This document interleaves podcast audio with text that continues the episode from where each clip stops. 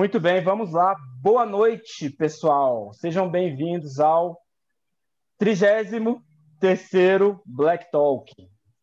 Hoje, desculpem, é porque o YouTube, como de praxe, teve que me atrapalhar no primeiro programa, depois da nossa interrupção. Então, de novo, sejam bem-vindos ao 33 Black Talk. Hoje é dia 18 de novembro de 2020, quarta-feira, são 8 horas e 49 minutos. Meu Deus, eu tô com vergonha, porque eu atrasei muito, mas eu tô passando por uma situação que vocês não imaginam.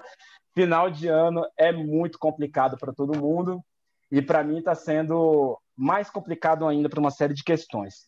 É, pois bem, pessoal, vamos lá. Primeira explicação. Ah, mas acabou a primeira temporada, voltou. A primeira temporada sinceramente, terminou, mas nós tínhamos ainda seis compromissos na agenda, tá? E de forma especial, eu quis trazer esses convidados em especial, separei eles, porque eu, já, eu tinha feito contato muito anteriormente, e eu quis trazer esse conjunto de, de convidados é, especialmente para esse período que a gente inicia agora, que é um período de muitas reflexões, né? Primeiro, porque nós iniciamos agora com a Semana da Consciência Negra e vai terminar lá no Natal, porque é um momento que tradicionalmente a nossa cultura ocidental nos orienta a outras tantas reflexões. Então, é um momento da gente pensar, é final de ano. E aí eu separei essas personalidades que vocês começarão a ouvir hoje, para que a gente amplifique ainda mais aqui os discursos que foram trazidos na, no ambiente é, do Black Talk, né? Que é, conversando com vocês. Eu queria é, aproveitar, é, pedir desculpas, porque assim, eu pensei em uma série de reformulações aqui, mudar algumas coisas no ambiente, é, até mesmo do ponto de vista tecnológico, né, trazer aí outras coisas para vocês, é, para ficar melhor o programa, né, enfim, para ficar mais, mais agradável o programa, mas uh, infelizmente não foi possível ainda, né, vamos deixar isso para agora para o ano que vem. Como vocês podem perceber, até minha lâmpada aqui quer me abandonar já. Mas isso faz parte. O mais importante desse programa aqui são os discursos, são as histórias, as experiências que são trazidas, mais importantes até do que eu tenho a dizer. Então, antes de mais nada, pessoal, eu queria trazer. Eu estou segurando essa reflexão aqui por alguns. Por algumas semanas, por, aliás, por alguns dias, né, na verdade, porque é, na semana passada, nós tivemos aí a vitória do candidato democrata Joe Biden lá nos Estados Unidos, né? É, claro que eles estão contando os votos, naquele embrólio judicial todo, judicial e burocrático, né? Todo, mas a gente sabe que o, o candidato democrata venceu. É, tem uma vice-presidente negra, uma mulher, isso é muitíssimo importante. Eu não estou tirando nenhum tipo de, de, de, de mérito da circunstância da Kamala, de jeito nenhum. Eu acho que é fundamental, inclusive, né, que depois de nós termos tido um presidente negro na nação mais poderosa economicamente do planeta, agora nós tenhamos também uma vice, né, e que, é, pelo, que sim, pelo que a gente está observando, está sendo preparada para assumir o cargo é, daqui a oito anos, quem sabe. Mas eu queria discutir isso com vocês mais a fundo, porque, assim, é, eu fui, na verdade, surpreendido, porque a minha opinião em relação a essas eleições ela é um pouco, gente, vai piscar um pouquinho aqui do lado, tá? Não tem jeito, a lâmpada tá aqui, tá, não tá tão boa não, mas vocês, por favor, desconsiderem isso nesse momento. Qualquer coisa desligo aqui, ó, pronto. É, mas o que acontece? Eu, eu, a minha opinião, pessoal, é de que, é, é, é embora a gente possa comemorar aí, né, o, o declínio desse desse populismo conservador, eu posso chamar assim, desse populismo militarista, desse populismo radical à, à direita do espectro político, né, com Donald Trump saindo, deixando a cadeira do, de presidente dos Estados Unidos, e a substituição pelo Joe Biden, eu não sei exatamente em que medida isso vai simbolizar uma mudança total, plena, radical nos nossos destinos. É óbvio que é um fato a ser comemorado, mas a forma como eu vejo as pessoas é, comemorando isso é muito talvez imatura do meu ponto de vista, tá? Às vezes até infantil assim, achando assim, ah, ganhou e agora pronto, né? Algumas pessoas, para algumas pessoas, por favor, não estou generalizando. Para algumas pessoas, pronto, isso bastou, as pessoas foram comemorar e tal. Sendo que o Joe Biden, para quem acompanha a, a, política americana, quem lê, acompanha os jornais, sabe que ele não tem uma postura muito diferente do Donald Trump, não. Talvez ele seja uma personalidade que tenha um, um, um comportamento mais compatível com que a nossa classe média, a classe média americana, com que inclusive as pessoas da classe mais alta, né, entendam como uma, uma, um comportamento que seja possível de digerir, palatável, pronto, seja passível de digestão aí sem maiores problemas, porque é, é, é, do ponto de vista das ações políticas, eles se parecem muito, tá? Isso, dito isso, tem outra questão. É, eu não posso comemorar efusivamente é, sem saber exatamente, sem, sem, sem ter certeza, e eu tenho a certeza, porque é, isso não foi trazido para o centro, que a questão racial será tratada como ela deve ser tratada. Ah, Kerr, mas eu. Mas não é assim, as coisas são devagar. Não, as coisas são devagar é porque você, não, não são vocês exatamente, não são essas pessoas que estão sofrendo o cotidiano, a violência do racismo. A gente precisa de mudanças rápidas, a gente precisa. Eu acho assim que houve uma fase, nós estamos num período de debate, de reflexões, o Black Talk está aqui, mas nós precisamos ser mais efusivos. Não adianta só levantar a bandeira, é, sabe, vidas negras importam, é, eu sou antirracista, se nós não temos um conjunto de ações objetivamente direcionadas para o combate à violência racial. O que, é que, eu quero dizer? Isso precisa estar incluído no, no discurso é, do, dos candidatos, na minha opinião, dos presidentes, prefeitos aqui no Brasil, vereadores. É, não pode ser de forma indireta, não pode ser nós, nós vamos criar uma, uma pauta para as minorias. Não, gente, não, não é assim que funciona. Para mim, não é mais assim. A questão racial ela está mais estatisticamente é, é academicamente, é, no cotidiano das pessoas, nas histórias que a gente conta nas páginas dos jornais, está comprovado que a questão racial não diz respeito só aos negros, que ela traz uma série de prejuízos. Tratando do Ocidente, para o Ocidente, traz uma série de prejuízos é, importantíssimos. Tá? Eu estou falando de economia, saúde, política, educação, tudo isso. Não estou falando só sobre um policial que põe o, o, o o joelho no pescoço de um negro até que ele morra, tá? Isso é a ponta, isso é onde isso termina. Mas nesse meio do caminho, muitos outros prejuízos são trazidos, e isso já foi mais do que comprovado. O que, que está faltando para que essas pessoas tragam a questão racial para o centro?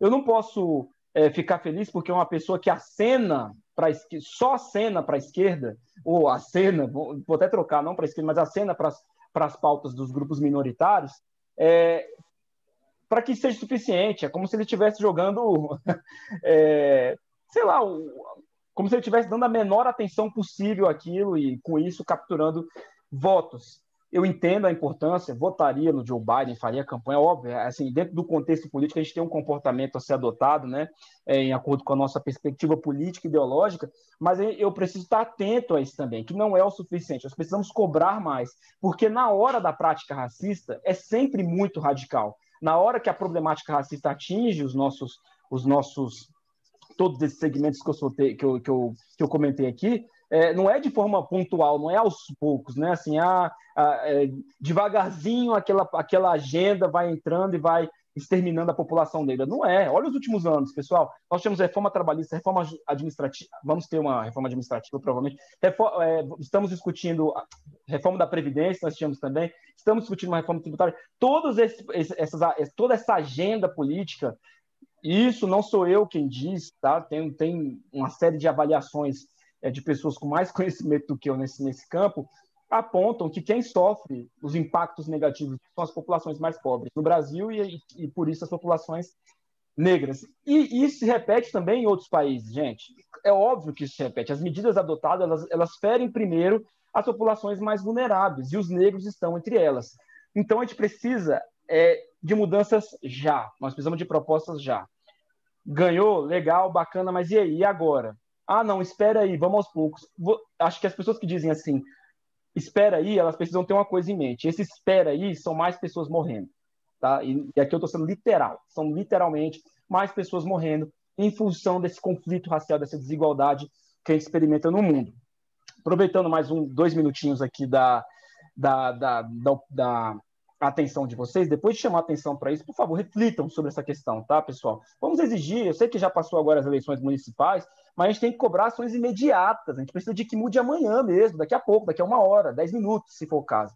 Tá? E essa atenção não é dada, inclusive por muitas pessoas que aqui no Brasil se colocam à esquerda do espectro político e vão disputar eleições.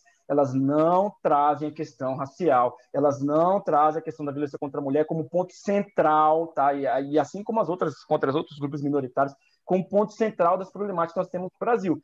A gente já sabe que isso é central, porque a gente sabe para onde que isso tudo leva, tá, gente? Então, não tem motivo, não tem motivo. Eu não quero saber do que, que vai acontecer amanhã com, com sei lá, é, é ah, porque a gente vai é, fazer, tomar tal medida econômica. Não, cara, peraí, vamos, vamos olhar aqui primeiro. O que está acontecendo nesse, nessa problemática aqui de violências contra grupos minoritários e para onde isso está levando o nosso país? Beleza? Dito isso, é, uma outra rápida reflexão aqui, é, aproveitando aí que as pessoas estão chegando. Boa noite, Bárbara. Boa noite, Maranás. Boa noite, Edgar. Boa noite, Francisco Daniel Freire de Lima. Boa noite, Talita Lobo. Boa noite, Tâmia Gomes. Boa noite, Fernanda Marangoni. É, eu queria aproveitar aqui esse momento que vocês estão entrando para dizer o seguinte: cons... que você não vai falar nada da Semana da Consciência Negra? Vou, eu vou dizer para vocês, mas assim, é, são 33 Black Talks que eu estou falando sobre consciência racial, tá? o que que, o que que eu entendo como. Vocês já viram tudo isso, mas o que, que eu entendo de mais urgente da consciência racial? Nessa mesma discussão sobre o Biden com uma série de pessoas, eu, é, é, eu toquei num tema que muita gente até ficou assim um pouco. Não é, não é assim, mas um pouco, vamos lá, impactadas com essa, com essa forma de pensar, mas vocês já viram aqui as pessoas do Black Talk trazendo isso várias vezes. Pessoal, antes de vocês terem, antes do primeiro choro de vocês, antes das primeiras palavras que vocês deram, dos primeiros passos, antes de vocês escolherem é, os amigos de vocês, escolherem a, a, a, a, vertente política de vocês, vocês escolherem a, a vida que vocês iam levar, vocês são pessoas brancas ou pessoas negras. Antes de tudo, de qualquer coisa, do primeiro sopro de vida que vocês deram, vocês foram, vocês ali são compreendidos socialmente como pessoas brancas e pessoas negras. E sendo pessoas brancas, vocês têm uma série de vantagens, de, de benefícios sociais, privilégios, né, essa palavra aí, é, diante das pessoas negras. Mesmo que vocês estejam em pé de igualdade, que nasçam no mesmo ambiente, que tenham a mesma renda, que tenham tudo igual, vocês estão numa diferença social que é, é se a gente for falar da, da, bom, enfim, tem uma série de números, né? Mas vocês estão aí é, com pelo menos salários três vezes maiores, vocês têm três vezes menos chances de morrer, vocês têm mais atenção de saúde, uma, uma outra segurança de saúde, vocês têm uma outra, uma outra estrutura de segurança social, além dos, claro, ter oportunidades de emprego que os negros nunca vão ter, né? Vocês têm é, é, oportunidades na academia, vocês viram aqui quantos negros a gente trouxe da academia, quantas pessoas citaram aqui dificuldades mesmo, né? É, então, tudo isso é um conjunto de privilégios que estão atrelados à questão racial. Por isso, a minha, o, meu, o meu discurso sobre esse ano, ano passado, né, eu trouxe algumas experiências da minha vida para para que, que algumas pessoas que não tinham nenhum contato com pessoas negras vissem como é a perspectiva. E esse ano, eu, as pessoas que me, me, me leram, me ouviram ano passado, eu queria pedir para que elas, e, e, outras também que estão acompanhando o Black Talk, claro, para que elas racializem-se. Olhem-se no espelho, no espelho e assumam. Eu sou uma pessoa branca, dotada de privilégios que outra pessoa que é negra não tem. E essa é uma realidade que eu não quero. Essa é uma realidade com a qual eu não concordo e a partir de amanhã eu passarei a trabalhar contra ela.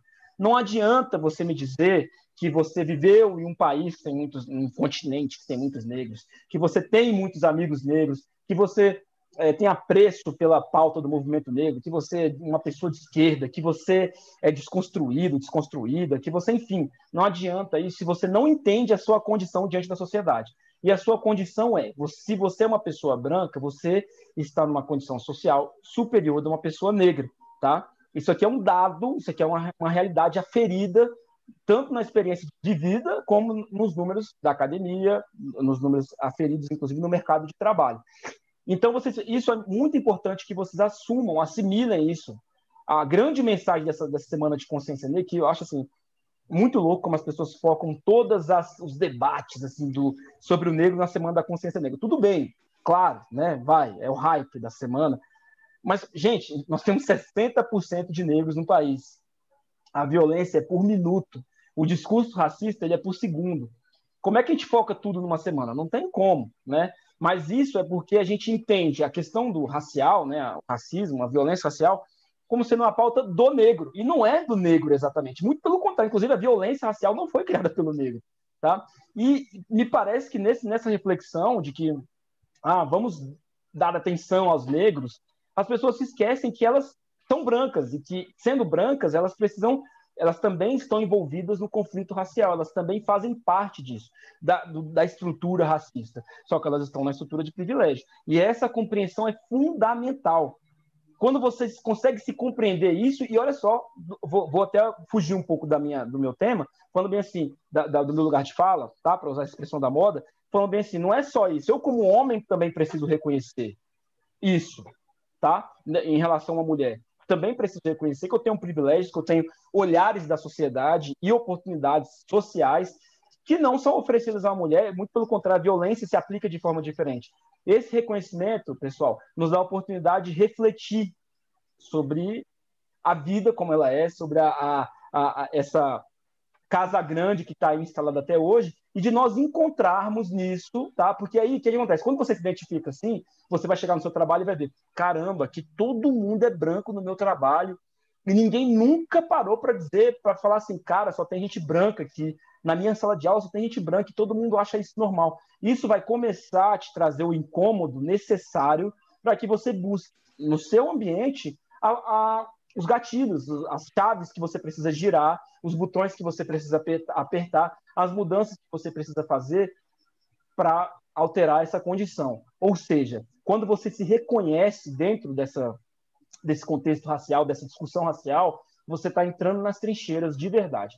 Então, a pergunta de um milhão de dólares que me fizeram durante 32 programas, que é como que eu faço para ajudar, para ter participação nisso? Racialize-se. Entenda a sua posição na sociedade como homem, como a, a sua cor de pele, a, as contribuições que você dá, tudo que você faz na sua vida, as opções que você é, que você teve políticas, religiosas, tudo isso. Reflita sobre isso, entenda qual o lugar dessas coisas na sociedade, e aí você vai fazer o trabalho de relativizar tudo que aconteceu na sua vida, que é isso que vai acontecer. Espera aí, será que essa posição que eu assumi, essa vitória que eu tive, será que se 60% da, da população que hoje não pode chegar até aqui tivesse em pé de igualdade, eu conseguiria também? Isso aí com certeza vai quebrar a cabeça de vocês, porque é, a gente passa, como o Guilherme disse lá atrás, no programa 2 desse Black Talk, a gente passa a. É isso, a contestar né, tudo que a gente viveu nessa, nessa realidade.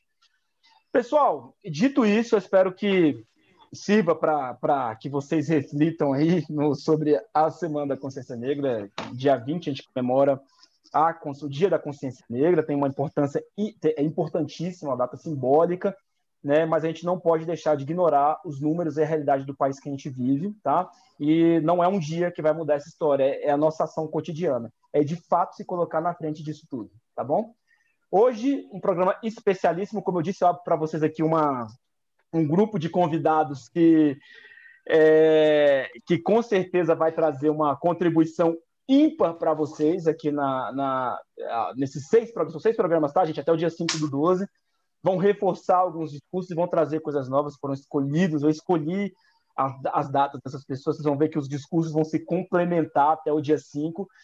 E é, muita atenção, então, no que a nossa convidada de hoje, a Cristiane Souza da Silva, tem para acrescentar. A Cristiane é mulher negra, de terreiro, filha, tia de três, madrinha, professora de Educação Física do Instituto Federal do Ceará, o IFCE, campus de Jaguaribe, mestra e doutora em Educação Brasileira pela Universidade Federal do Ceará, UFC. A Cristiane coordena o Núcleo de Estudos Afro-Brasileiros Indígenas, o NEAB, do campus Jaguaribe, Jaguaribe desculpa, e o Grupo de Estudo e Pesquisa Interdisciplinar em Educação das Relações Étnico-Raciais, Beatriz Nascimento, o GE, G, acho que eu vou errar falando essa sigla aqui, GPIERE, GPIERE, eu acho que eu falei certo, GPIERE, certificado pelo CNPq. A Cristiane é ainda integrante da Comissão Institucional de Heteroidentificação lá no, no IFCE. Então, que convidado nós temos hoje? Vamos, eu hoje vou só ouvir, acho que eu vou é, jogar as perguntas para você, Cristiane. Você vai respondendo, porque eu estou muito ansioso para ouvir. Seja muito bem-vinda, muito obrigado por ter aceitado o meu convite, por todo o carinho pelo, com o qual você tratou o Black Talk. Gente, a lâmpada não quer me ajudar. Aí, ajudou. Boa noite, Cristiane. Então, boa noite a todos, a todas, a todos que estão aí nos assistindo. Primeiramente, agradecer ao convite, dizer que é uma alegria e um contentamento de participar desse Black Talk, tão especial no mês de novembro, né? Não teria mais, vamos dizer assim, significativo nesse momento da gente também discutir a questão negra no mês de novembro também. Claro. Estenda também meus agradecimentos ao Felipe Brito, que foi o responsável por essa ponte entre mim e o Rafael. Né? Então, foi por meio do Felipe, meu companheiro de trabalho, lá do Campo Jaguaribe, que fez que, esse, que essa aproximação acontecesse e esse diálogo de hoje também. Tá certo? Perfeito. Então, é agradecer a todos que estão aí curtindo e nos ouvindo nessa noite de quarta-feira. Ótimo, seja muito bem-vindo, Black Talk, que agradece a sua participação. É, eu acho que tem mais pessoas aqui. Gente, eu tô com, eu com a luz bem aqui, e você me desculpe, viu, Cristiane, e demais, esses convidados que já sabem, eu olho de vezes, às vezes para o lado, porque a tela do controle da live está aqui na lateral direita. Então, eu queria agradecer ao Braulio Leal, que está aqui, a Valéria Correia Lourenço, Cris, deusa intelectual de peso. O Wilton, amigos. O Wilton, o Wilton Galvão Filho, boa noite. Wilton, a Flávia Marangoni. Oi, Flávia, tudo bem? Prazer uhum. tê-la aqui. Ó, minha cadeira caindo. E a Lenise Gomes, oba, voltamos, voltamos, voltamos, amiga. Estamos de volta aqui, pelo menos até dezembro. É, só minha lâmpada que não quer voltar, gente. Estou ficando irritado com ela. E o Francisco Daniel Freire, Freire de Lima, que fala maravilhosa, maravilhosa realmente. ô, ô, Cris, então vamos lá. É, eu queria, antes de mais nada, né, que você contasse um pouco da sua história. Um pouco não, conte tudo da sua história. o que você enfrentou e superou para chegar até aqui. Qual é a história da Cristiane é, Souza da Silva? Quem é você?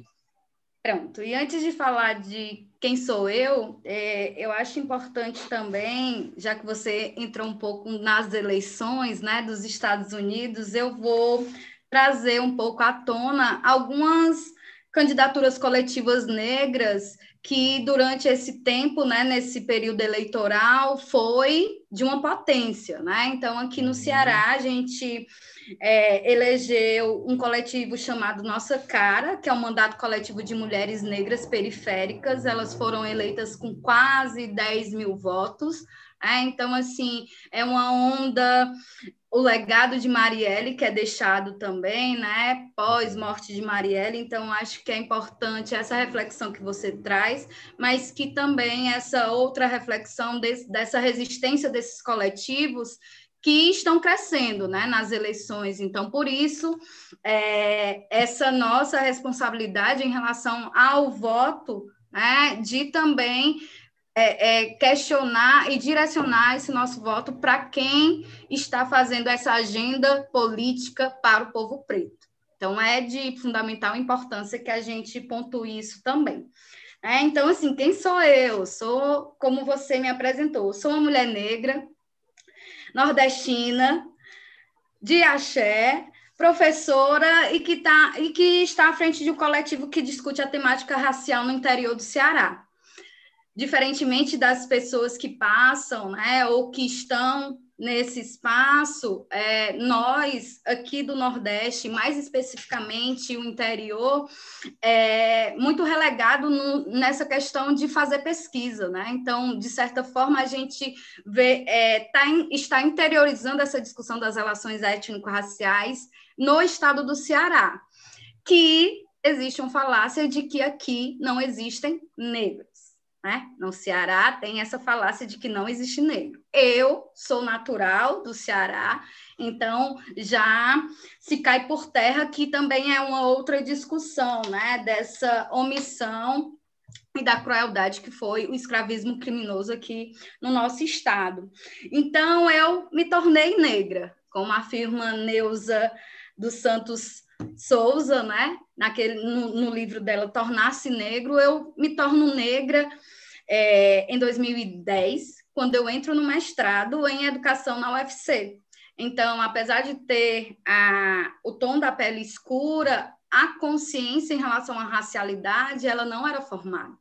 Assim como muitos e muitas negros e negras da no, do nosso Brasil, né? Então, essa construção ela vai se dar na universidade, e é na universidade que eu começo a ter essa consciência do que é ser negra, do que é ser mulher negra, e a partir dali entender qual é a minha missão enquanto mulher negra na universidade. É, então, é, esse tornar-se negra, ele foi fundamental para que eu pudesse ocupar outros espaços e, a partir daí, é, começar a, de certa maneira, influenciar outras mulheres e homens negros, né? Então, eu como professora, né, fui professora universitária de algumas faculdades particulares aqui, pós é, finalização do meu mestrado, então eu já entro na universidade particular com esse intuito, né? Com esse corpo, com esse cabelo, é, no sentido de fazer com que outras pessoas, né, outras, outros jovens, outros estudantes se espelhassem em mim para poder estar nesse lugar também, de ser uhum. professora, que é esse lugar, né, da universidade, que é onde a sociedade diz que não é o nosso lugar. É. Né? O estranhamento. O que é que essa mulher negra está fazendo aqui como professora?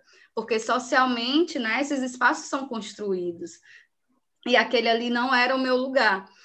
E eu, eu começo a, a ingressar no ensino superior privado, e aí diga-se privado nesse sentido, onde a maior parte dos estudantes são brancos, alguma minoria negra, né?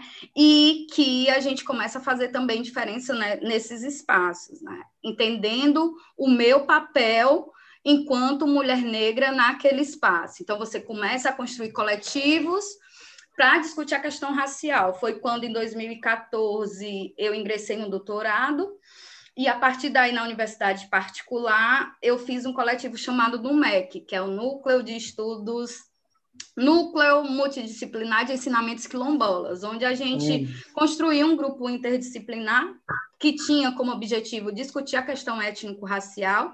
Então, a gente pensava essas questões e aplicava no quilombo.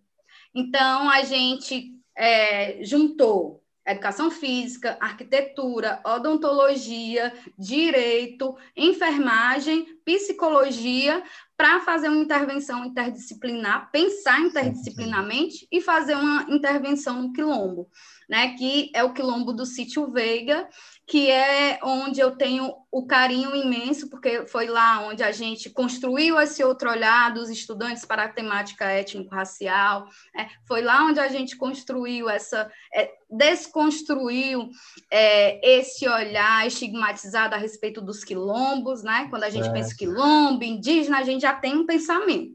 É. Então, a gente começa a desconstruir tudo isso dentro da universidade, e quando é em 2017, eu passo no, IF, no concurso do IFCE, que é o primeiro concurso como de cotistas que a instituição faz. Né? Então, uhum. eu, como a Valéria, que está aqui, a Tatiana Paz e tantos outros passaram é, nesse concurso para ingressar né, no, no, como professora do ensino básico, técnico e tecnológico, mas por meio das cotas. Então, foi uma vitória nossa, né, os primeiros cotistas da univers... desse, dessa instituição de ensino, ah. e a partir daí nós é, também já entrei com a, com a ideia de assumir o NEABI, né? Então, é uhum. quando você tem essa consciência e já sabe os caminhos que você vai construir quando você ingressa nesses espaços. Então, eu já sabia que já tinha essa ideia de trabalhar na coordenação dos núcleos de estudos afro-brasileiros e indígenas, que hoje eu coordeno e onde eu atuo, que é em Jaguaribe, que é uma cidade a quase 300, 200, 300 quilômetros de Fortaleza, ou seja, para chegar lá 5 a 6 horas, é que a gente faz a discussão das relações étnico-raciais e um trabalho lá a partir da minha chegada, onde também a gente começa a discutir a questão racial. Perfeito. É, eu sempre faço, eu não, não queria nem mexer nesse seu, nesse seu início, porque eu acho que foi muito é, poderoso, assim, e, e é, mais, mais poderoso ainda porque traz uma, uma, de novo, essa questão de como a educação caminha muito próximo, tanto dessa questão de identificação, de tornar-se negro, né, como da, de como a gente aprende a lidar com a questão racial, né? É, é, e, e, em vários campos, tá? Eu estou dizendo assim, é você pela academia, mas teve gente que aprendeu de uma outra forma ali durante, como estudante no ensino médio, vai, que ali teve um impacto x, y, z que virou essa chave. Então, assim, a educação é fundamental, a gente não pode de nenhuma maneira desmerecer isso em nenhum ponto, porque é a nossa grande aliada.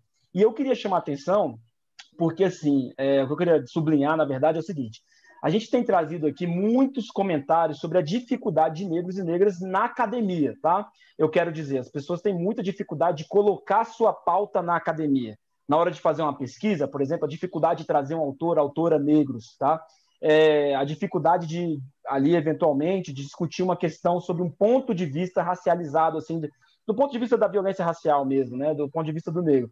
Muita gente trouxe essa questão aqui e a gente sempre, né, cobrando que os professores, eu tenho muitos colegas que são professores universitários e, e, e, tenho meus professores também que são meus amigos hoje, e a gente sempre, eu pelo menos eu, né, sempre cobro que depois de ter essa, esse contato com essas experiências todas, que se mude um pouco a forma de trabalhar, que se observe mais a questão a questão, a pauta do movimento negro. Aqui, quando eu ponho movimento negro, eu ponho estou colocando a vida de cada pessoa, né, que é um movimento negro, a vida de cada ser humano negro, é, como em evidência também ali na hora da produção acadêmica, porque com certeza o olhar que se produz é, sobre um estudo da perspectiva de uma pessoa negra é diferente do olhar de uma Rafael pessoa. travou para mim. Você ainda me ouve? Eu acho que é porque acho que está travado. Travou para mim. Se... Voltou? Voltou agora. Voltou? Pronto. Então eu dizia o seguinte, que a gente, a gente tem chamado a atenção para o fato de que é, devido a essas constantes histórias que são contadas aqui, as dificuldades que as pessoas negras sofrem na academia é, para pautar os seus trabalhos, né, vou colocar nessas, nessas linhas, é, para que os professores tenham a iniciativa de, de, de, de, assim, os professores que nos assistem, que me assistem, que nos assistem, que acompanham aqui, que são meus colegas, que prestem atenção nessa questão, porque provavelmente, com certeza, aliás, a produção é, acadêmica de um negro é diferente da produção da acadêmica de um branco sobre os olhares que são jogados, né? E a produção acadêmica é fundamental para a produção de política pública, para, né, enfim, a gestão administrativa de, um, de uma nação. A produção acadêmica é muito importante. Os países desenvolvidos se pau, pau, é, pautam todas as suas estratégias em cima de produção, produções acadêmicas e nós estamos começando a fazer isso aqui também.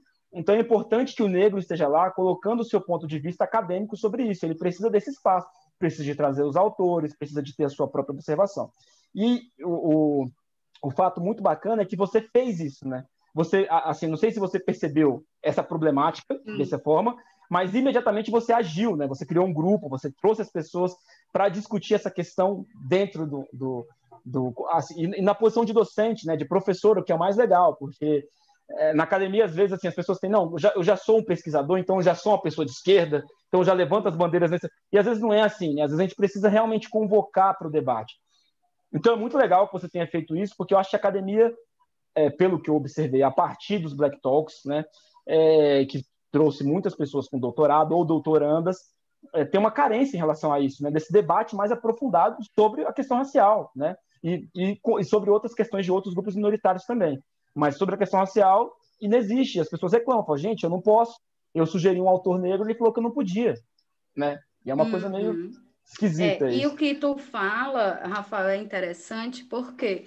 Porque eu sou da educação física, né? Então, a partir do momento que eu reúno outras áreas de conhecimento, né? Por exemplo, arquitetura. Até hoje tem aluno. Isso foi em 2015 a minha passagem por lá, mas hoje ainda é, reverbera essa produção. Né? Tem alunos meus que trabalham com as casas do quilombo, as tipologias das casas do quilombo, né? trabalhos apresentados é, em Portugal, porque uhum. são mínimos os trabalhos quando a gente pensa em arquitetura e quilombo e relações étnico-raciais sabe? Então, assim, quando a gente trouxe a psicologia, trabalhar a psicologia e fazer essa relação com a questão étnico-racial, é entender que o racismo mata, é entender que há violência de subjetividade de crianças, adolescentes negros e negras.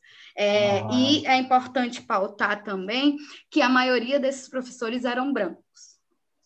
Por quê? Porque eu estava num espaço majoritariamente branco, porque é a universidade particular. Uhum. Né? E a maioria dos estudantes também. Então, nessa época, que era do NUMEC, não do NEABI, né, de 2015, eu tive. A gente ficou em torno desse coletivo de 30 pessoas. Uhum. Então, assim, muita gente interessada em descolonizar mentes mesmo, né? de reaprender, né? uma re... de, faz... de ter uma reeducação para as relações étnico-raciais. E, a partir daí, surgiram TCCs. Então, uma universidade que há 10 anos estava no sertão central cearense, eles começam a ter trabalhos de conclusão de curso depois de 10 anos com a temática racial. Incrível, incrível, incrível. Isso aí. É, a gente tinha que criar um prêmio para isso, porque essa, isso é, é, sensacional, assim. Poxa, olha, olha esse, o, o, tamanho desse feito. Eu não tenho nem como. É, as pessoas vão concordar comigo aqui, não tem como quantificar isso, porque assim, essa, essa provocação. Olha o, o primeiro espaço de tempo, né? E o, e o que foi produzido nisso, e, e o que, que essas pessoas estão produzindo, estão pensando agora. Isso é impressionante. Isso. É, ô Cris, eu queria que você falasse um pouco sobre o trabalho que vocês desenvolvem no Núcleo de Estudos Afro-Brasileiros Indígenas, lá no grupo de estudos e pesquisas interdisciplinar em educação, em educação das relações étnico-raciais. Como é que é o trabalho de vocês lá? É, o NEABI, é, a gente está há três anos coordenando esse grupo, é, então, é, lá na, no Instituto Federal, Campus Jaguaribe, tem os cursos de ensino superior em Ciências Biológicas e Redes uhum. de Computadores. E uhum. eu, da Educação Física. Tenho que evidenciar isso, por quê? Porque é essa ação interdisciplinar. Sem a parceria, sem o outro, não tem como a gente construir sozinho. É, não tem. É. é. não vou, por mais que eu seja uma pesquisadora, tenha um doutorado, mas para desconstruir, para desconstruir o racismo na sua base, ter uma visão de educação antirracista, eu preciso de parceiros. É, então, assim, já chego lá com essa missão, né, de pensar interdisciplinarmente essas ações. E uhum. ao chegar lá, me deparo com um grande amigo, que é o Luan Conrado, que inclusive ele é daí, é de Goiás, né? Agora está no IFB, mas ele ah, passou legal. uma temporada aqui, seis meses, ele é da geografia. E uhum. construiu comigo o NEABI. É, e nessa construção vieram os professores da biologia professora Luciana Patriota, que é da Botânica, né? professora é, Rita Carolina, que é a professora da Pedagogia, que trabalha com esses fundamentos da educação, história da educação, e tantos outros vieram para construir o NEABI. E nessa construção, vem os alunos de ciências biológicas, para estar tá agregando junto com a gente. E nessa caminhada, a gente inicia os estudos com o básico do básico. Quem é o básico para nós? Kabengele Munanga, né? que é o nosso pai, o nosso, assim, nossa referência maior quando a gente trata das questões étnico-raciais e, ao mesmo tempo, ele tem essa linguagem acessível para todos e todas. Né? Então, a gente começa esses estudos com desconstrução de conceitos, desconstrução de conceitos como preconceito, discriminação, racismo, etnia, que são é o básico do básico. Então, eu não podia já começar, vamos lá, gente, começar aqui com ciências biológicas e relações étnico-raciais, porque eu também tinha que me apropriar minimamente dessa discussão. Então, certo. a gente começa a trabalhar nessa nesse tripé acadêmico, ensino, pesquisa e extensão, que é um tripé indissociável. E aí, quando eu leio, eu disse, será que é indissociável mesmo? Eu tento fazer com que ele seja indissociável. Certo. É, e aí, uhum. quando eu digo que eu tento fazer, é nessa tentativa da lógica de romper né, com esse currículo eurocentrado e de Perfeito. trabalhar sozinha em uma área específica. Eu, particularmente, me considero um extensionista. Me identifico muito com a extensão no sentido de ir para a escola, ir para o quilombo, estar lá junto com, a, com o pessoal, no chão da escola, contribuindo. Eu, eu me identifico muito com essa parte da academia. Né? Então, as minhas produções elas surgem a partir da extensão.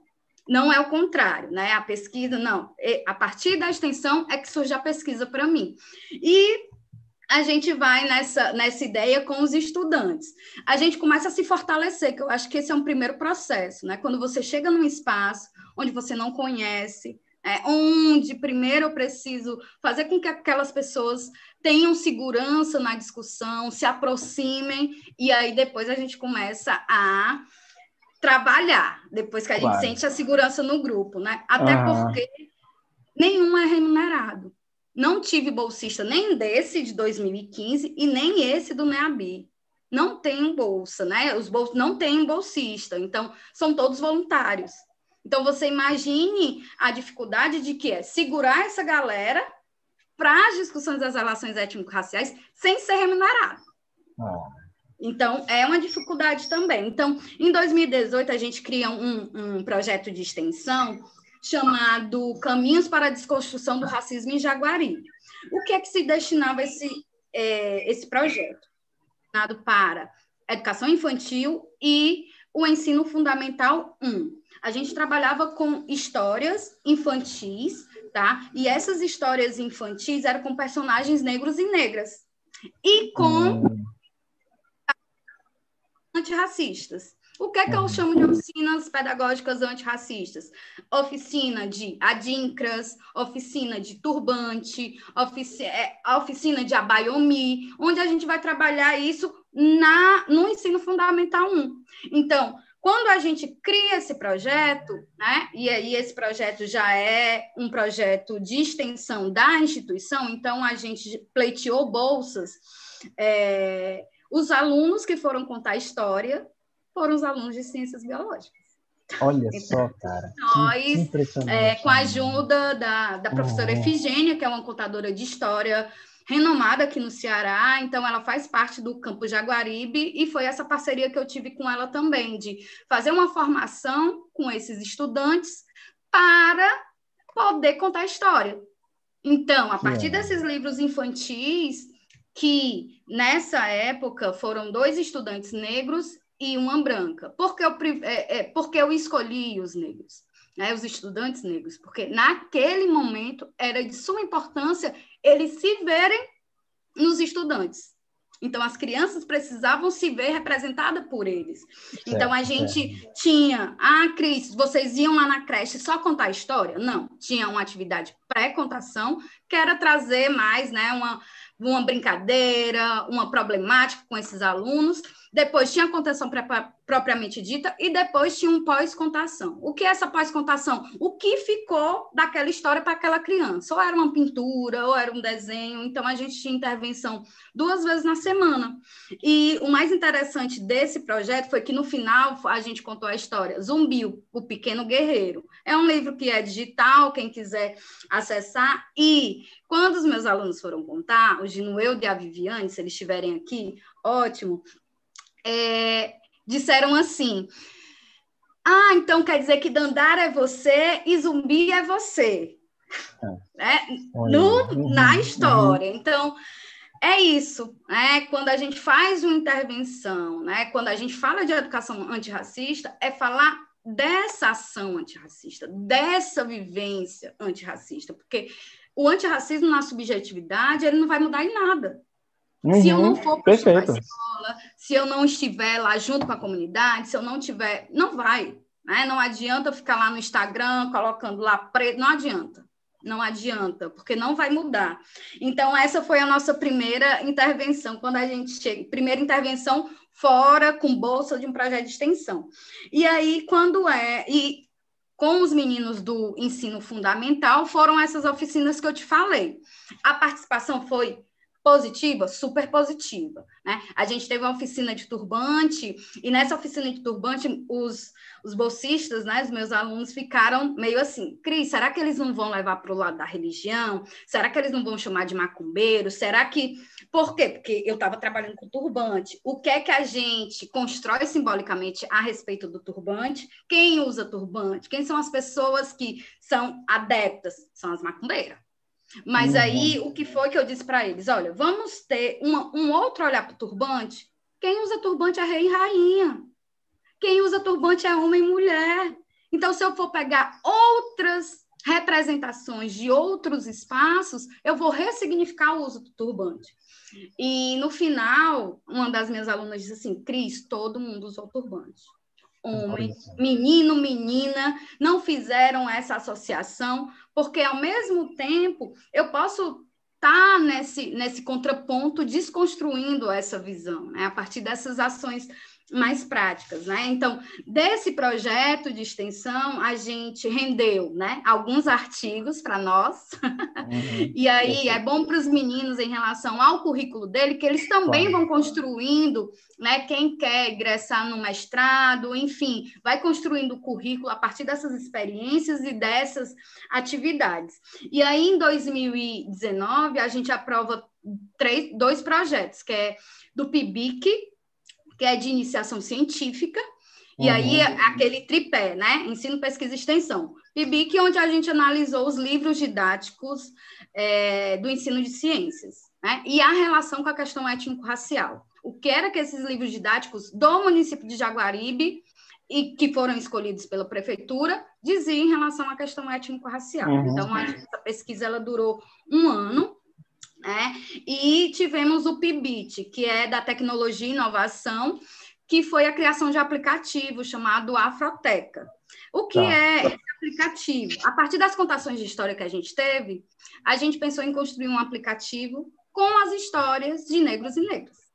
Onde? Porque os professores dizem assim: ah, mas eu não sei onde é que tem livro, eu não tenho livro. Tu vai ter um aplicativo onde vai ter a história contada né? Então, tem o áudio, tem as imagens e ainda tem é, uma possibilidade de intervenção desse professor, um, tipo um plano de aula.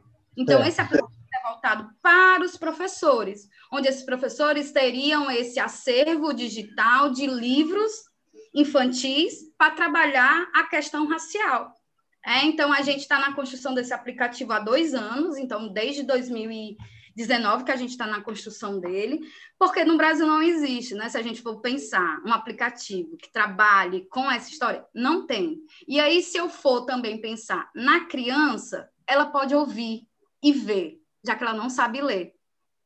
E também ainda trabalho com as pessoas com deficiência, que podem ouvir a história.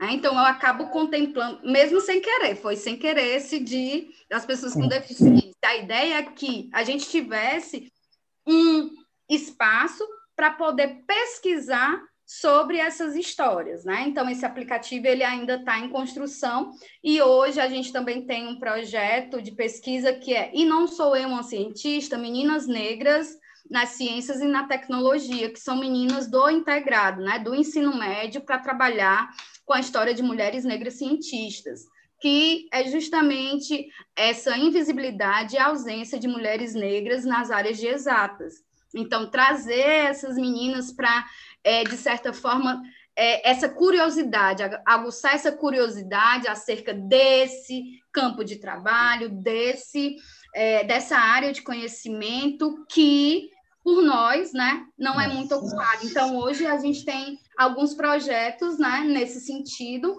Tem um projeto também, outro que é o Identidade Negra, que é um projeto que a gente está um ano de extensão, que a gente trabalha com temáticas étnico-raciais na escola, semanalmente. Então, toda semana a gente discute uma temática com o nono ano, tanto pela manhã quanto à tarde. Cris, quem faz isso? Todos os alunos do NEAB sem bolsa.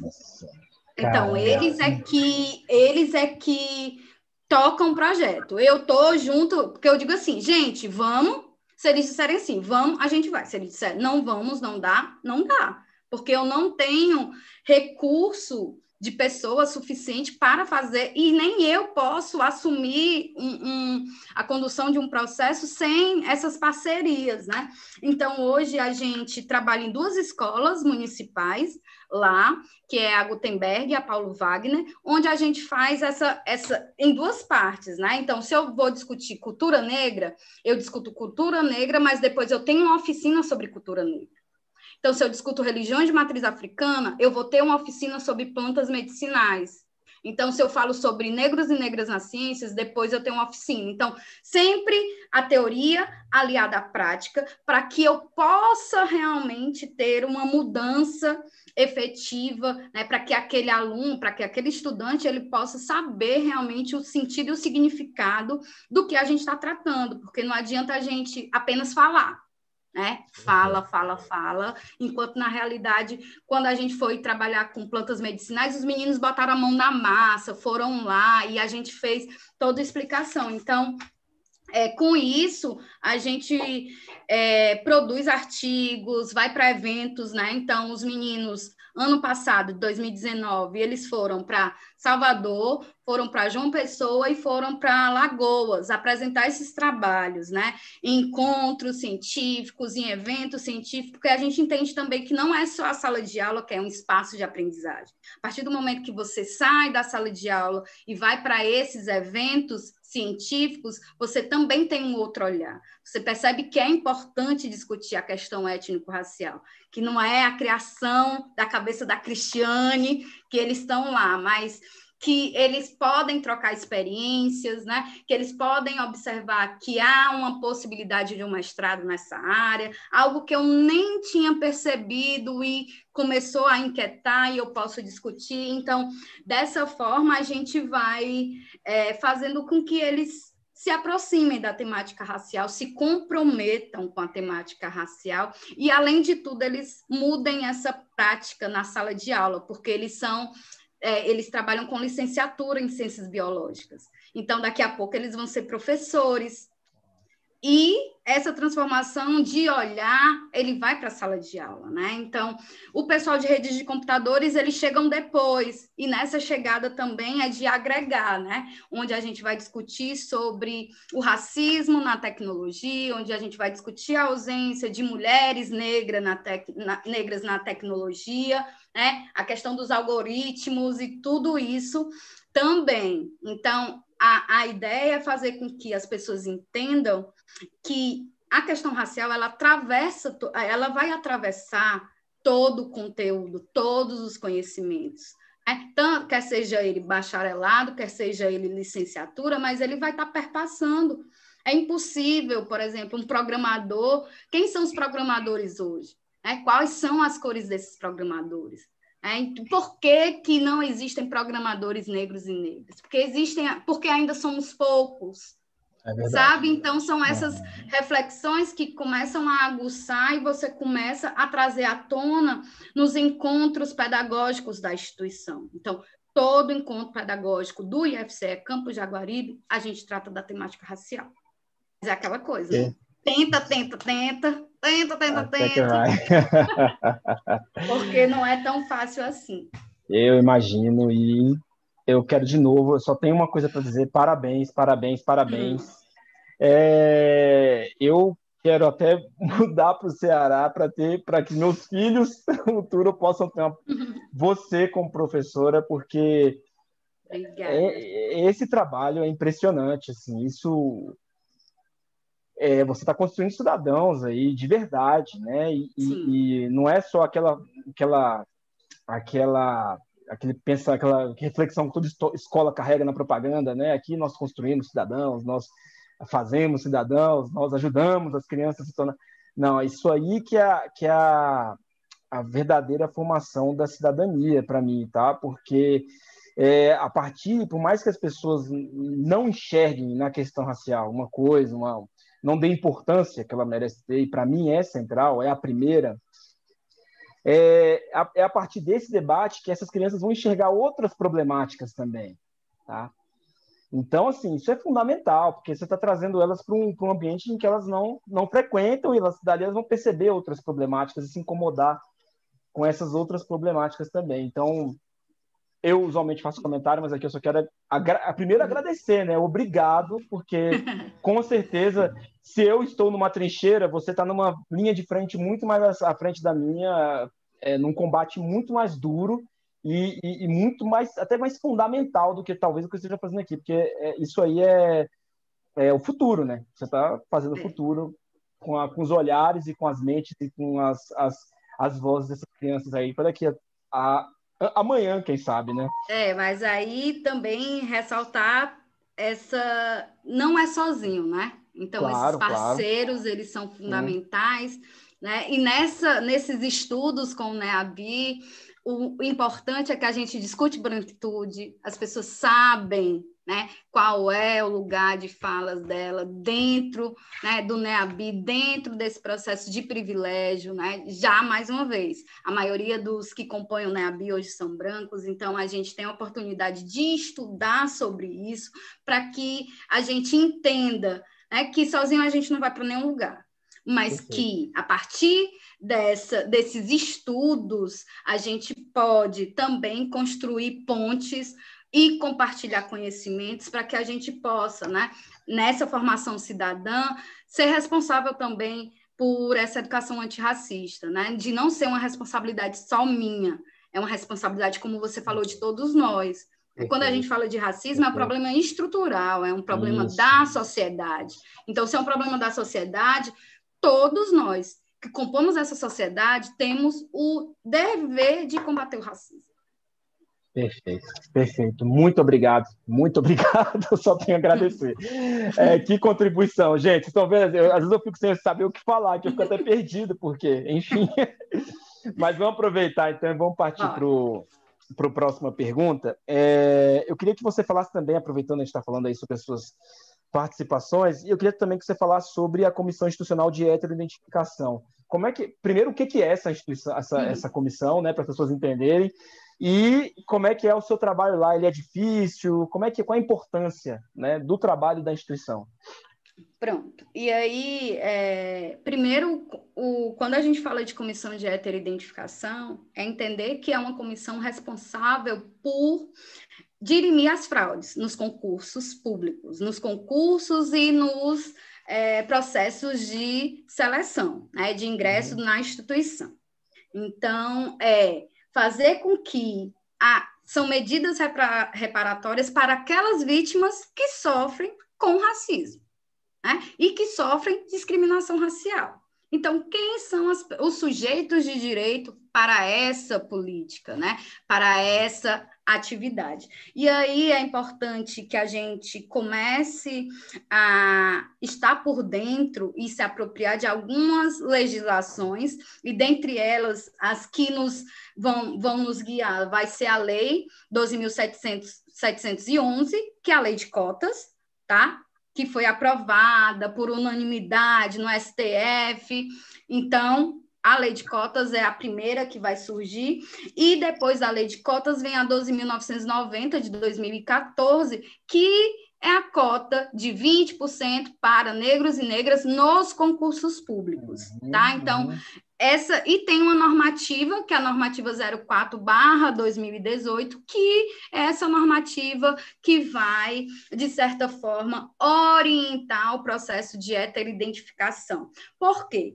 Quando a gente trata da autodeclaração, quando as cotas surgem, o que é que acontece? Autodeclaração né? Ok, vitória. Não foi vitória, porque hoje a gente entende que quando vai para o STF, a ideia é que se tivesse cota racial, tá? Porque a gente sabe que é a racialidade que vai definir as oportunidades, né? Então, ao fazer essa reivindicação movimento negro, né? Essa reivindicação, é, o, todo mundo vai cair em cima porque é da racial, né? Que é de preto de preto, porque se fosse qualquer outra coisa, ninguém cai em cima. Mas como é de preto de preto, as pessoas caem em cima. Então, caíram em cima dizendo assim, e as pessoas pobres, como é que ficam? É? Não, tá errado. Cota, cota racial tem que ser cota social. Por isso que eu digo que quando a gente parte da Lei 2.711, que é a lei de cotas, a gente tem que entender que as cotas elas são sociais. Hoje no Brasil, é, antes, quem a única universidade que ainda tinha cota apenas racial era a UNB. Eu não sei se ainda hoje elas continuam com, a, com as cotas apenas raciais. Né? Isso é importante de pontuar. Por quê? Porque a gente, dentro das cotas sociais, a gente vai acabar beneficiando, beneficiando os brancos pobres. Uhum. E aí é um, um, parâmetro que eu quero trazer para vocês para a gente refletir. Aquele negro que estuda em escola particular com bolsa, como é que fica? Por quê? Uhum. Porque as cotas sociais, ele vai atrelar a questão da raça com a questão socioeconômica. Socioeconômica, tá. Então, tá. a pessoa que, o, o, negro, né? Esse adolescente, adolescente negro e negra que vem do ensino do ensino particular, mas é porque a mãe se esforçou, é porque a mãe se esforçou para conseguir uma bolsa, para ter um, uma educação melhor, ela, ele não vai poder concorrer às cotas sociais, né? Então, isso já é uma crítica que eu faço em relação à lei de cotas sociais. Então, começa, quando começa as cotas, começa a aumentar o número de fraudes. Então, um número elevado de fraudes começa a aparecer. Ou seja, como eu não discuto racialidade no nosso Brasil, nem na escola, nem na nossa família, todo mundo que tem a pele clara, cabelo escuro é pardo. Uhum. Não é? Então, assim, uhum. todas as pessoas começaram a marcar que eram pardos.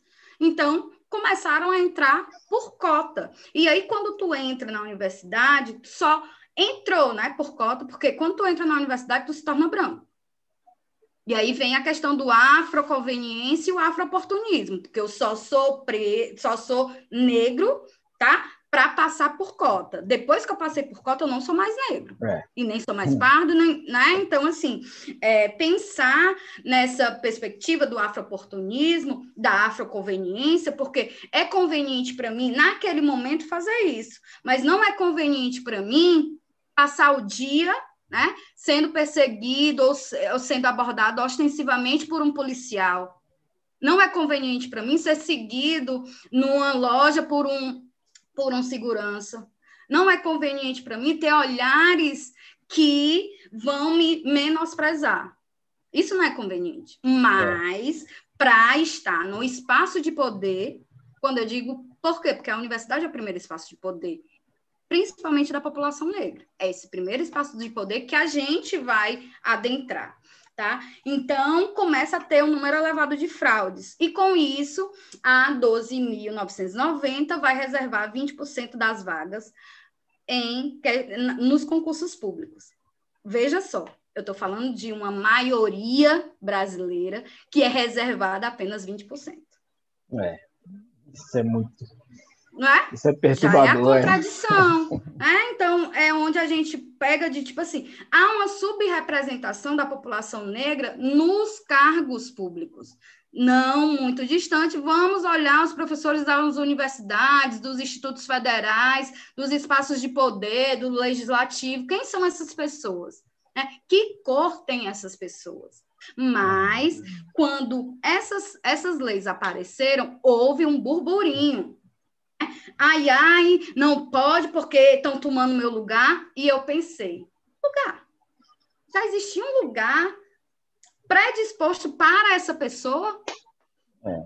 Porque isso já acontecia no nosso imaginário, no imaginário branco, estão tomando nosso lugar, enquanto na realidade há uma subrepresentação dessa população e eu achar que apenas uma parcela da população ocupar esse espaço é natural, em algo de errado.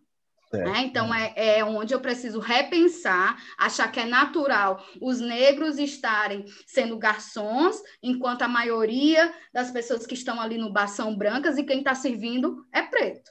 Né? Então, se eu tenho um pensamento antirracista, eu preciso questionar por que, que esses espaços são definidos uhum. dessa forma. Né? Então, certo, já parte daí.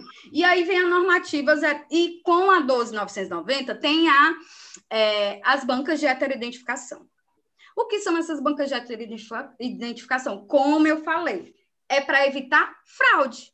Como estava um número elevado de fraudes na, na universidade e nos institutos federais, é, o Ministério Público começa a cutucar as universidades, perguntar como é que está a aferição aí com vocês.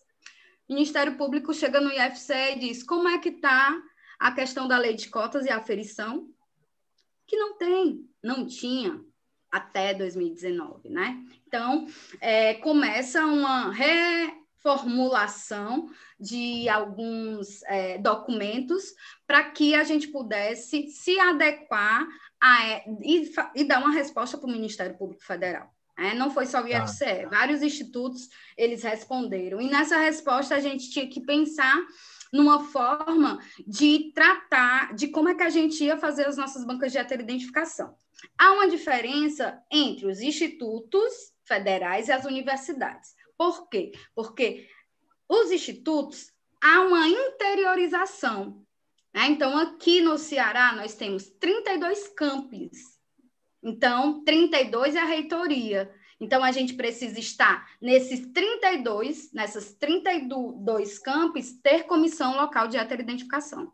Enquanto na universidade eu tenho uma comissão ou duas, porque não há uma interiorização das universidades. O NB, o FBB, o UFC, que geralmente estão nas capitais, ou é. Casualmente está em um, uma grande região mas não uhum. passa disso. Então, assim, a diferença para nós também, enquanto instituto, é que nós trabalhamos com ensino superior e ensino médio.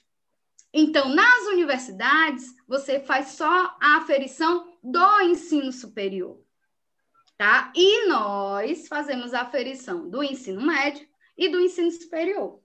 E aí vem aqui, é, é, é, o que a gente também questiona: fraude é crime. Então, a partir do momento que você assinala lá que você é pardo, e aí entendendo esse pardo dentro da categoria negro, por quê? Porque às vezes as pessoas, Rafael, dizem assim: ah, eu sou pardo, mas eu não sou negro.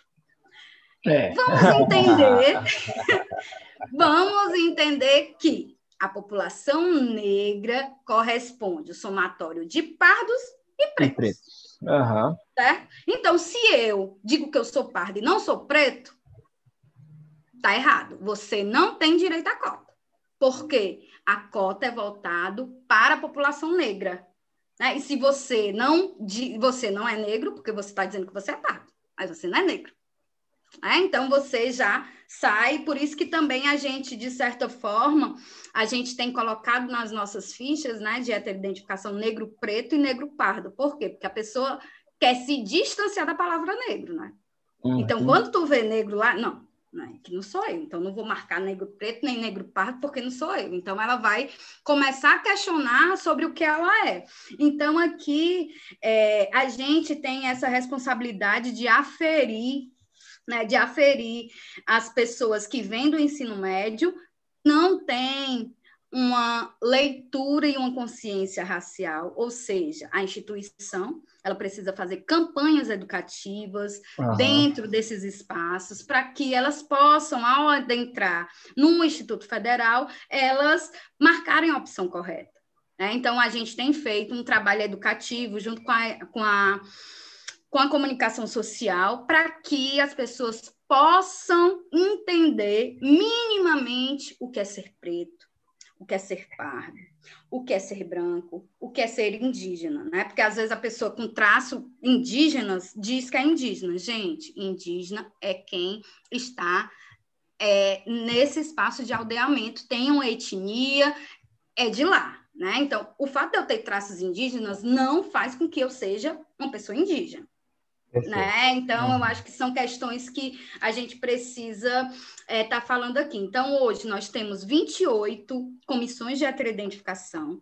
Né? Então, a pessoa ela vai assinalar lá que é preto ou pardo. Ao assinalar, ela passa por uma banca de heteroidentificação composta por cinco pessoas, e essas cinco pessoas vão deferir ou indeferir sabendo que não é, não estamos ali, não é uma conta matemática, porque o pardo para a gente sempre foi um problema, não é por conta da banca de heteroidentificação, a mestiçagem fez com que a gente não pudesse refletir sobre a nossa própria identidade. Uhum. Ah, então, o pardo é um problema, sim, né? sempre foi um problema, e para as bancas de heteroidentificação também é um problema porque a gente sabe que tem aquele, aquele pardo que é limítrofe mesmo e que é lido como branco. Sim. Mas que, ao mesmo tempo, ele não é acolhido pela população branca e nem acolhido pela, pela população, negra. negra. E ele fica onde? No não lugar. Uhum. Né? Então, assim, o pardo é algo que a gente precisa discutir sempre. Não é só por conta da banca de heteroidentificação, e a gente não tá. E, e ali, a banca de heteroidentificação é justamente para garantir esse sujeito de direito. Né? Quem são esses sujeitos de direitos? População negra. Então, hoje, Rafael, se a gente for parar para pensar, as pessoas têm vergonha de dizer que são cotistas. Elas não têm essa alegria de dizer, olha, eu sou cotista. E é justamente esse outro lado que a gente quer mostrar. Por quê? Porque é, o sistema de cotas é um direito que lá atrás a, a, a, o movimento negro brigou para que a gente estivesse aqui, eu e você. Tu tá entendendo? Então foram eles os, os, responsáveis e que a gente precisa se alegrar de ser cotista, que eu estou exercendo e estou é, de certa maneira é, fazendo com que esse direito ele seja garantido, né? esse vitória. direito ele seja usufruído. E não eu ter vergonha, não, sou cotista. Aí você já baixa, não, eu sou cotista. Nem fala, né, direito, porque uhum. tu não tem orgulho. Então, essa ideia é também para que a gente acolha esse cotista, né, da melhor maneira possível, que ele tenha orgulho, sim, de ser cotista e que a partir daí ele possa fazer com que outras pessoas venham a ser cotista para usufruir desse direito, né? Para que a gente possa de certa maneira fazer com que a nossa juventude negra ela realmente se orgulhe de ser cotista e não tenham vergonha de ser cotista e que sim, né, eles passem a se entender e tomar essa consciência, né? Porque se eu não sei quando eu chego num, vestibular marcar o que é que eu sou, tem algum problema. Né? E esse problema está lá atrás.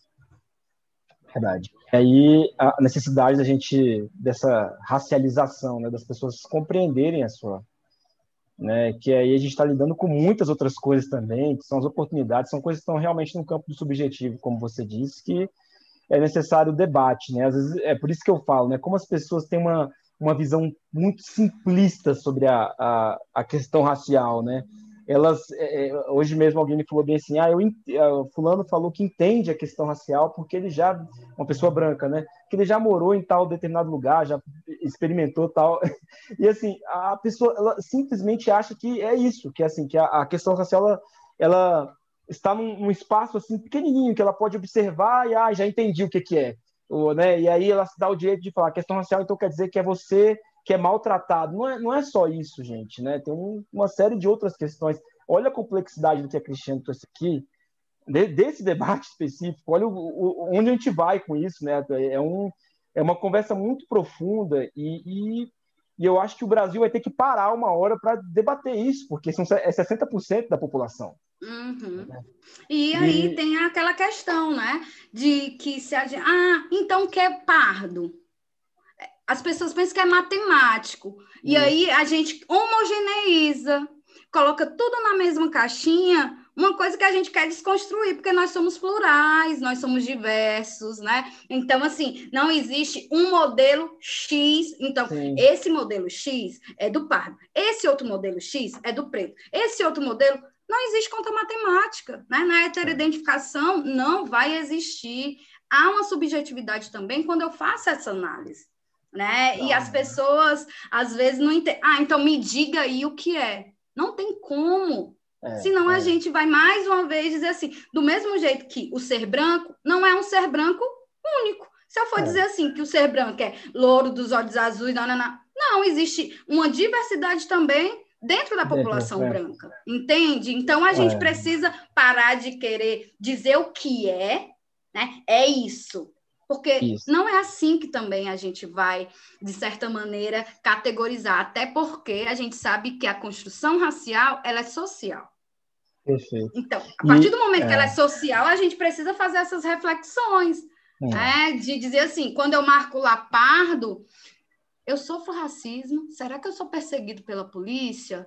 Quais são os meus privilégios? Eu tenho um privilégio, não tenho privilégio? Então, são essas reflexões, porque eu preciso me responsabilizar pelo que eu assinalo. Porque eu estou cometendo e estou tirando a vaga de uma pessoa que poderia estar no meu lugar.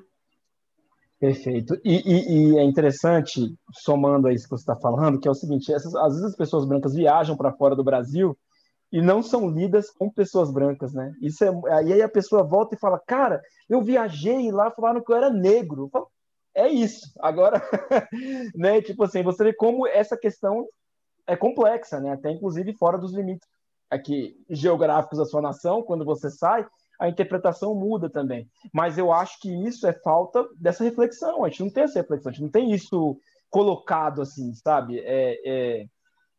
E, e, o brasileiro talvez saiba mais sobre, sei lá, é... sobre, sobre a vida de um político, sobre a vida de um artista, sobre a trajetória de um programa de televisão, do que saiba discutir uma questão que envolve a maioria da nação, assim, né? E que, que traz uma série de problemas ali. E em relação a isso que tu tá falando, é... mas ele volta, né?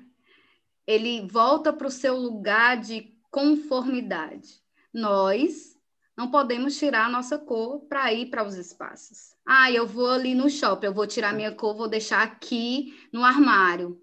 Porque para onde a gente for, a gente vai levar a nossa cor. É, é isso. É, é isso, então é são, é a gente não tem como tirar a nossa cor. Então, é, o nosso corpo, né, as nossas marcas, elas vão é, nos identificar socialmente. E as pessoas sabem quem são negros, quem são as pessoas negras e quem não são as pessoas negras. Não é uma banca de heteroidentificação, como as pessoas dizem, ah, estão tirando nossa vaga. Porque quando eu estou é, numa rua, quando eu pego minha bolsa para ficar junto de mim, eu sei quem é a pessoa que eu tô é. fazendo, para quem eu tô fazendo isso, né? A cor. Eu sei, então assim, é aquele pretinho que vem na bicicleta que eu vou pro outro lado da rua. Ou se eu estou na mesma calçada, eu vi, avisto uma pessoa negra, eu vou lá para o outro lado da rua, porque eu estou pensando que ela pode me roubar. Então é. a gente já faz essas leituras sim, sim. cotidianamente. E aí vem para uma banca de heteroidentificação. E tu não sabe dizer quem é preto, quem não é? É, é. E, né? e... e, aí tem mais uma questão que eu queria falar e finalizar, que é em relação a dizer, gente, tem gente que gosta da cultura negra, que é do candomblé, que gosta de música negra, taraná. Isso não te faz ser preto isso não te faz ser preto.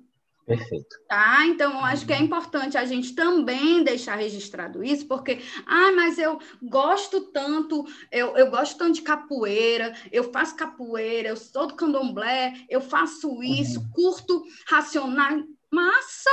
Ótimo! Legal. Mas isso não te faz ser negro. Porque uhum. o que te faz ser negro no nosso país é justamente o fenótipo é justamente a marca, o que o Horácio Nogueira ele vai falar para a gente, né? Que é o racismo de marca. É esse racismo de marca que é o nosso corpo, né? o nosso cabelo, os nossos traços negroides, é a cor da pele, principalmente, que vai identificar. Então, se tu curte tudo isso da cultura negra, certo, mas será que tu sofre racismo cotidiano? Será que tu é olhado atravessado? Então, são questões que a gente precisa refletir volta a falar, se responsabilizar pelo que eu assinalo e se responsabilizar pensando se eu não vou tirar a vaga de outra pessoa. Porque se eu não começar a questionar sobre a minha branquitude, sobre os meus privilégios, eu sempre vou ficar nesse, ai, o que é que eu sou? Ai, o que é? Então, a gente também tem que começar a se questionar sobre o que é ser branco no Brasil, sobre a nossa branquitude, sobre esse privilégio. Então, tudo isso. Então, quando a pessoa vem com dúvida para mim, eu já vou assim: tu sofre isso, tu sofre aquilo, tu... então tu é. não é preso.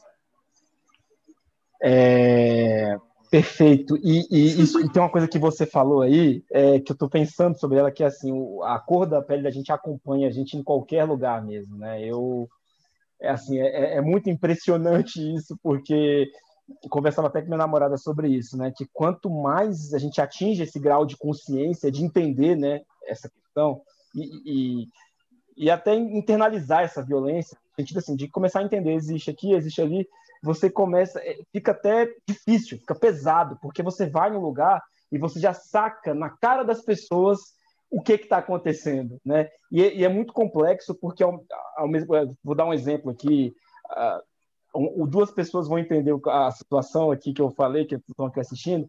Uma semana passada eu tive com, com os meus sogros, a gente foi ao shopping, eu fui ajudá-los a comprar um computador, e é impressionante, que são é, duas pessoas brancas, e a, a, o espanto dos vendedores com a forma com as quais com a qual eles me tratavam, porque eles me tratam muito bem como filho assim mesmo, né? Então eles conversavam comigo ali, aquela e os vendedores ficavam sem entender aquela relação. Para eles é muito espantoso isso, porque eles, não, o que, que, é isso que está acontecendo aqui? O que que porque eu até comentei depois, se eu fosse uma pessoa branca, eles iam entender de hora, é, meu, é, é o genro, é o filho, é mas com uma pessoa negra, até da possibilidade de ser um amigo foge, né?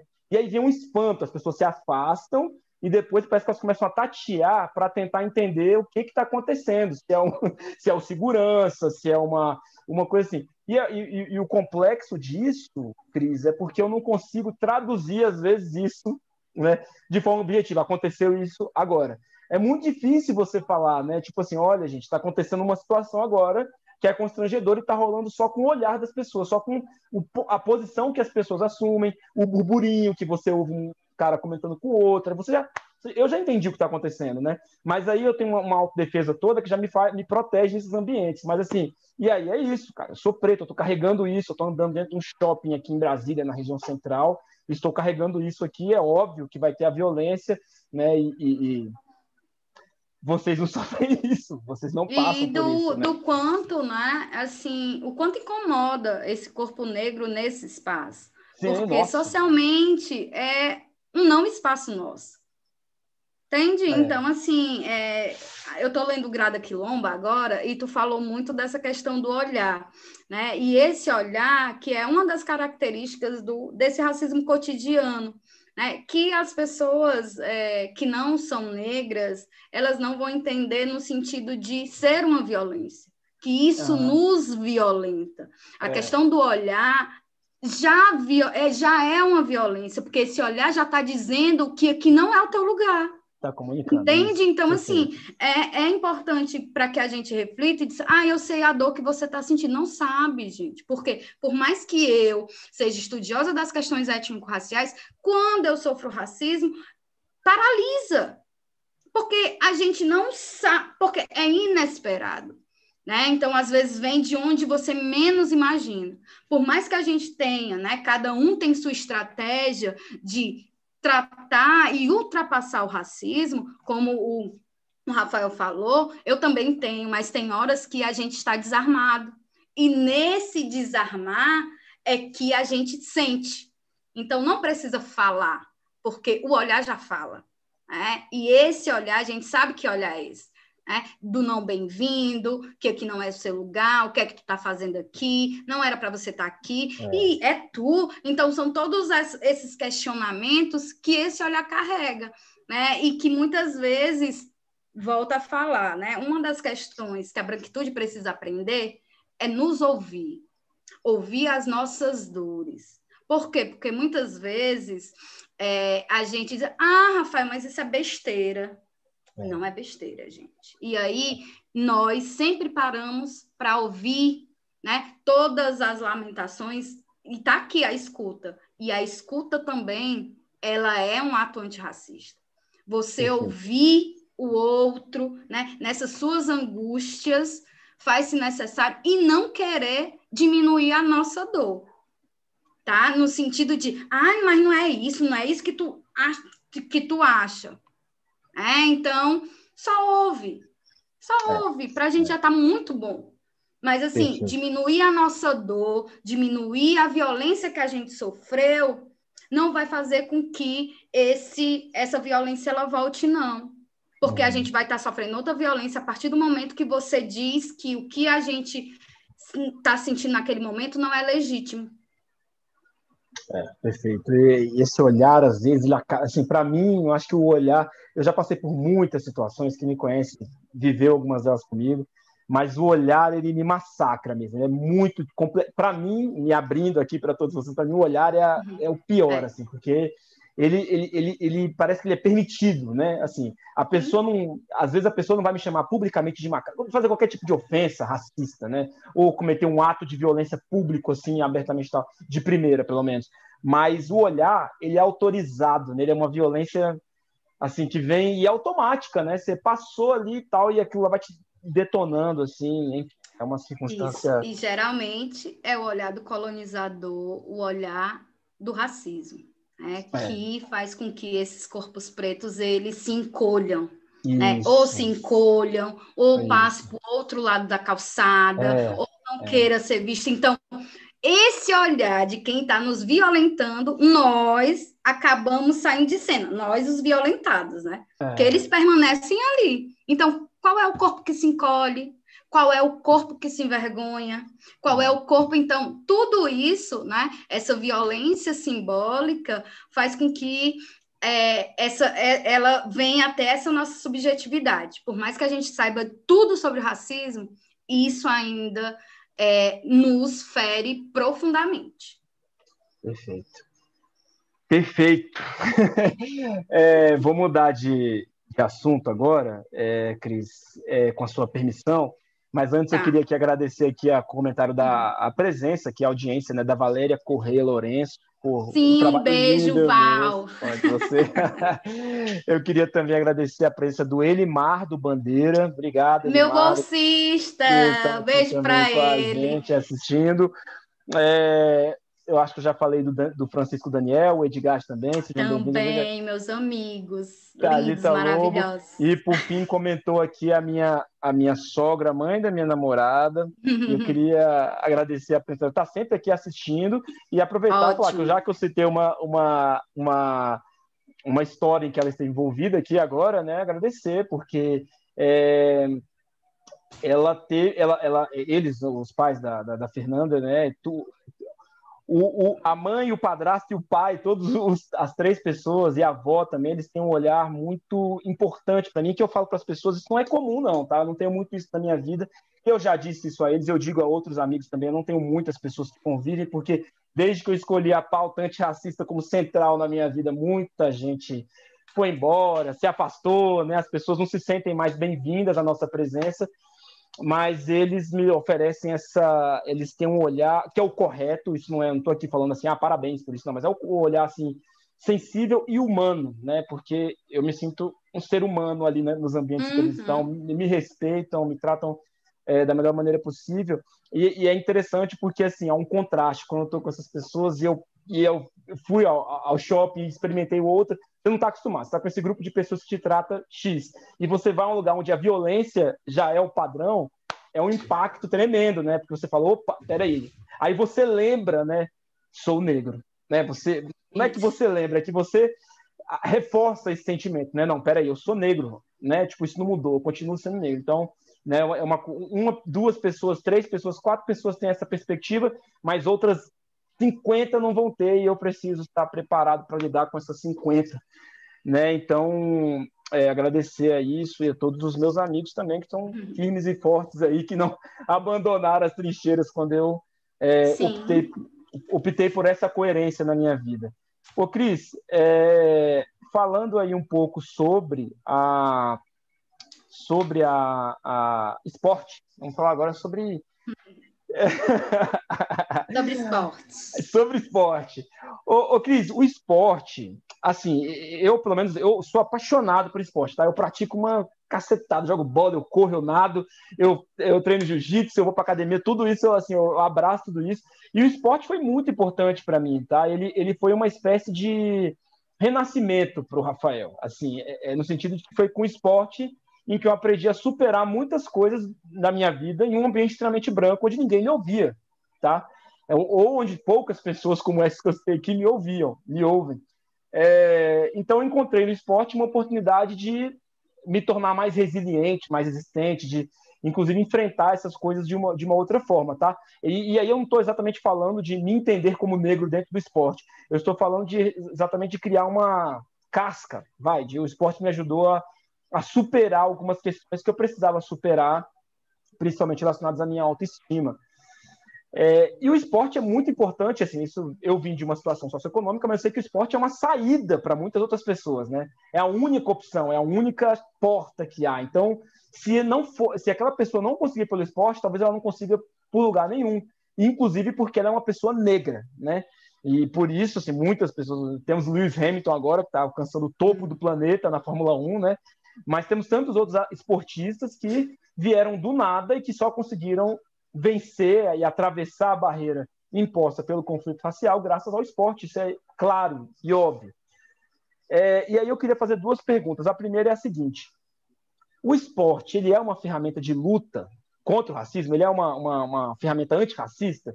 E depois perguntar assim: por que que o Brasil não não interpreta, não lê o esporte como uma, uma, uma saída, como uma oportunidade, como uma política pública, vai, como uma atenção do Estado a essas tantas pessoas que estão excluídas, assim, da, até da, da condição de cidadãos. É. E aí eu estava conversando com essa turma justamente sobre isso, né? Sobre racismo no esporte.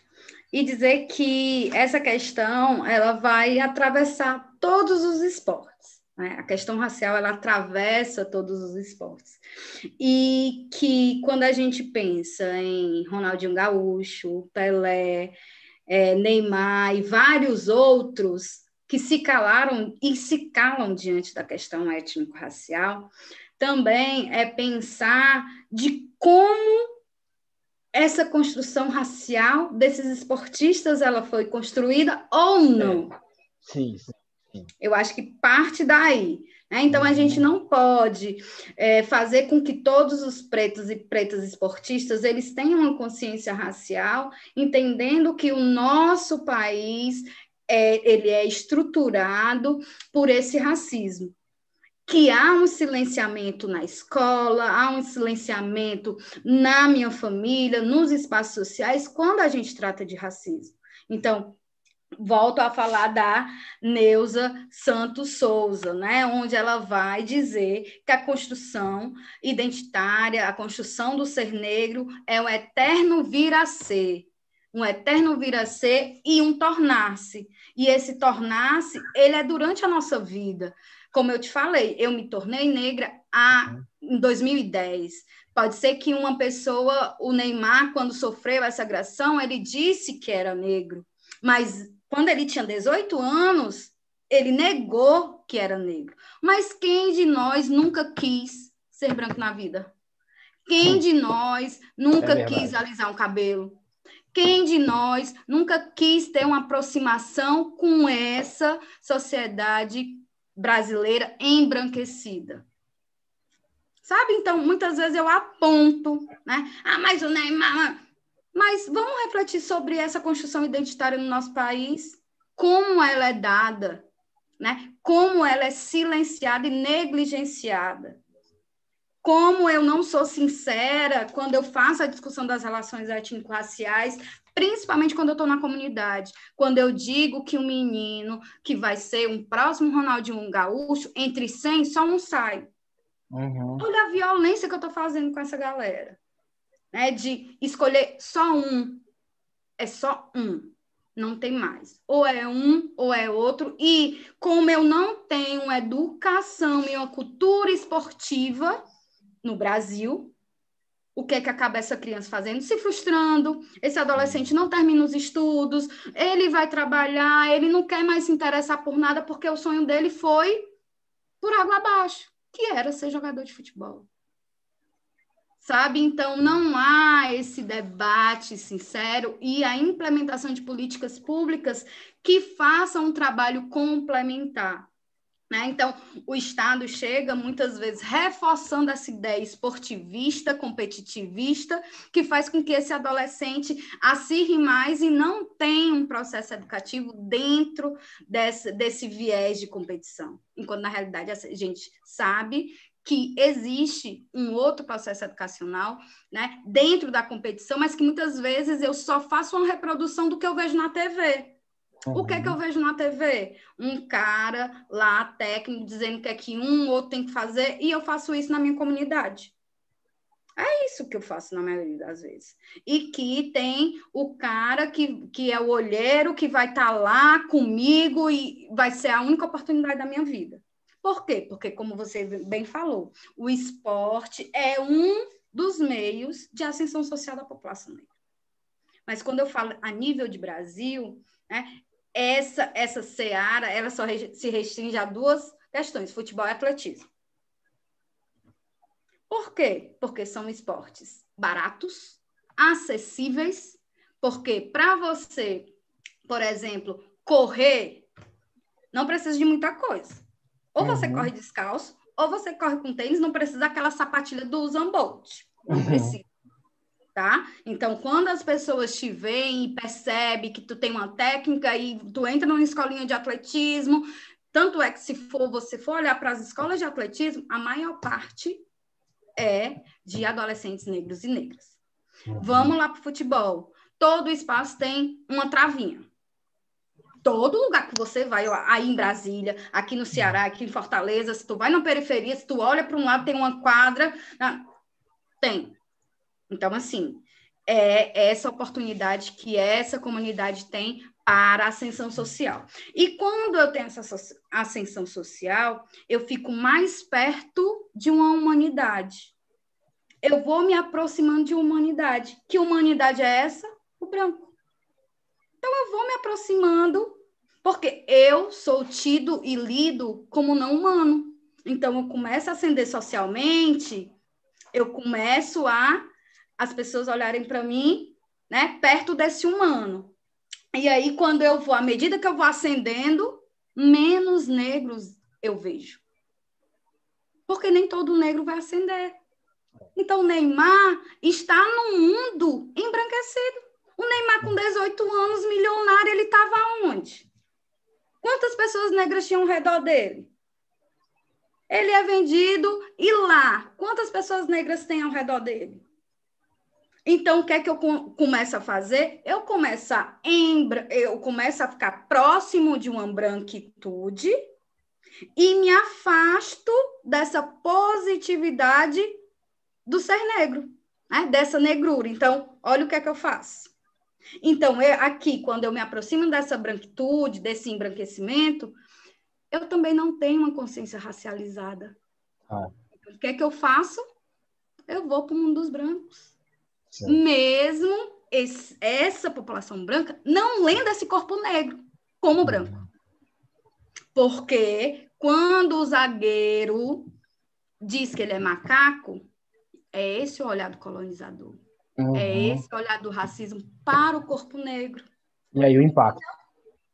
Aranha, o goleiro Aranha, e tantos outros que sofreram racismo. E aí tem o Ângelo Assunção, que é o ginasta, que denunciou o racismo e tá, que está sendo punido, que não foi convocado, mas a pessoa que o agrediu, que depois se retratou dizendo que era brincadeira, está no Mundial, né? foi para o Mundial, entende? Então, assim, é essa troca, né? É, essas punições para essas denúncias, quando chamam o Neymar de macaco, não é só o Neymar, é a mim, é a você, é todo mundo que se entende como um preto, sabe? Então, não é apenas essa, essa dimensão da pessoalidade que a gente precisa tratar quando há uma animalização.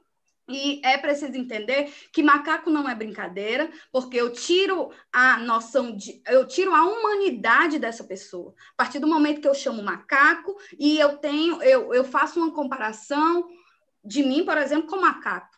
Então, eu não sou humana, porque macaco não é humano. Então, eu tiro a humanidade desse corpo negro. Então, eu animalizo. Então, o lugar do corpo negro, muitas vezes, é esse lugar de animalização. E aí, eu, eu lendo a entrevista do, do Luxemburgo, né? Ele falando que o que aconteceu lá nos Estados Unidos, lá no George Floyd, tudo bem e tal. Mas aqui, a gente faz brincadeira, a gente brinca. E aí, o que eu quero dizer para vocês é que lugar, a gente animalizar o corpo negro não é brincadeira, é uma violência. Entende que é uma violência, que eu estou desumanizando esse corpo, eu estou tirando toda a humanidade dessa, desse corpo negro e estou comparando ele a um animal. Né? Então, é muitas vezes essas conotações, né, essas depreciações com conotação racial, ele muitas, muitas vezes faz essa relação com a animalização. E aí, quando a gente vê Lewis Hamilton, Sereia, Serena Williams, todas outras que são únicos, né?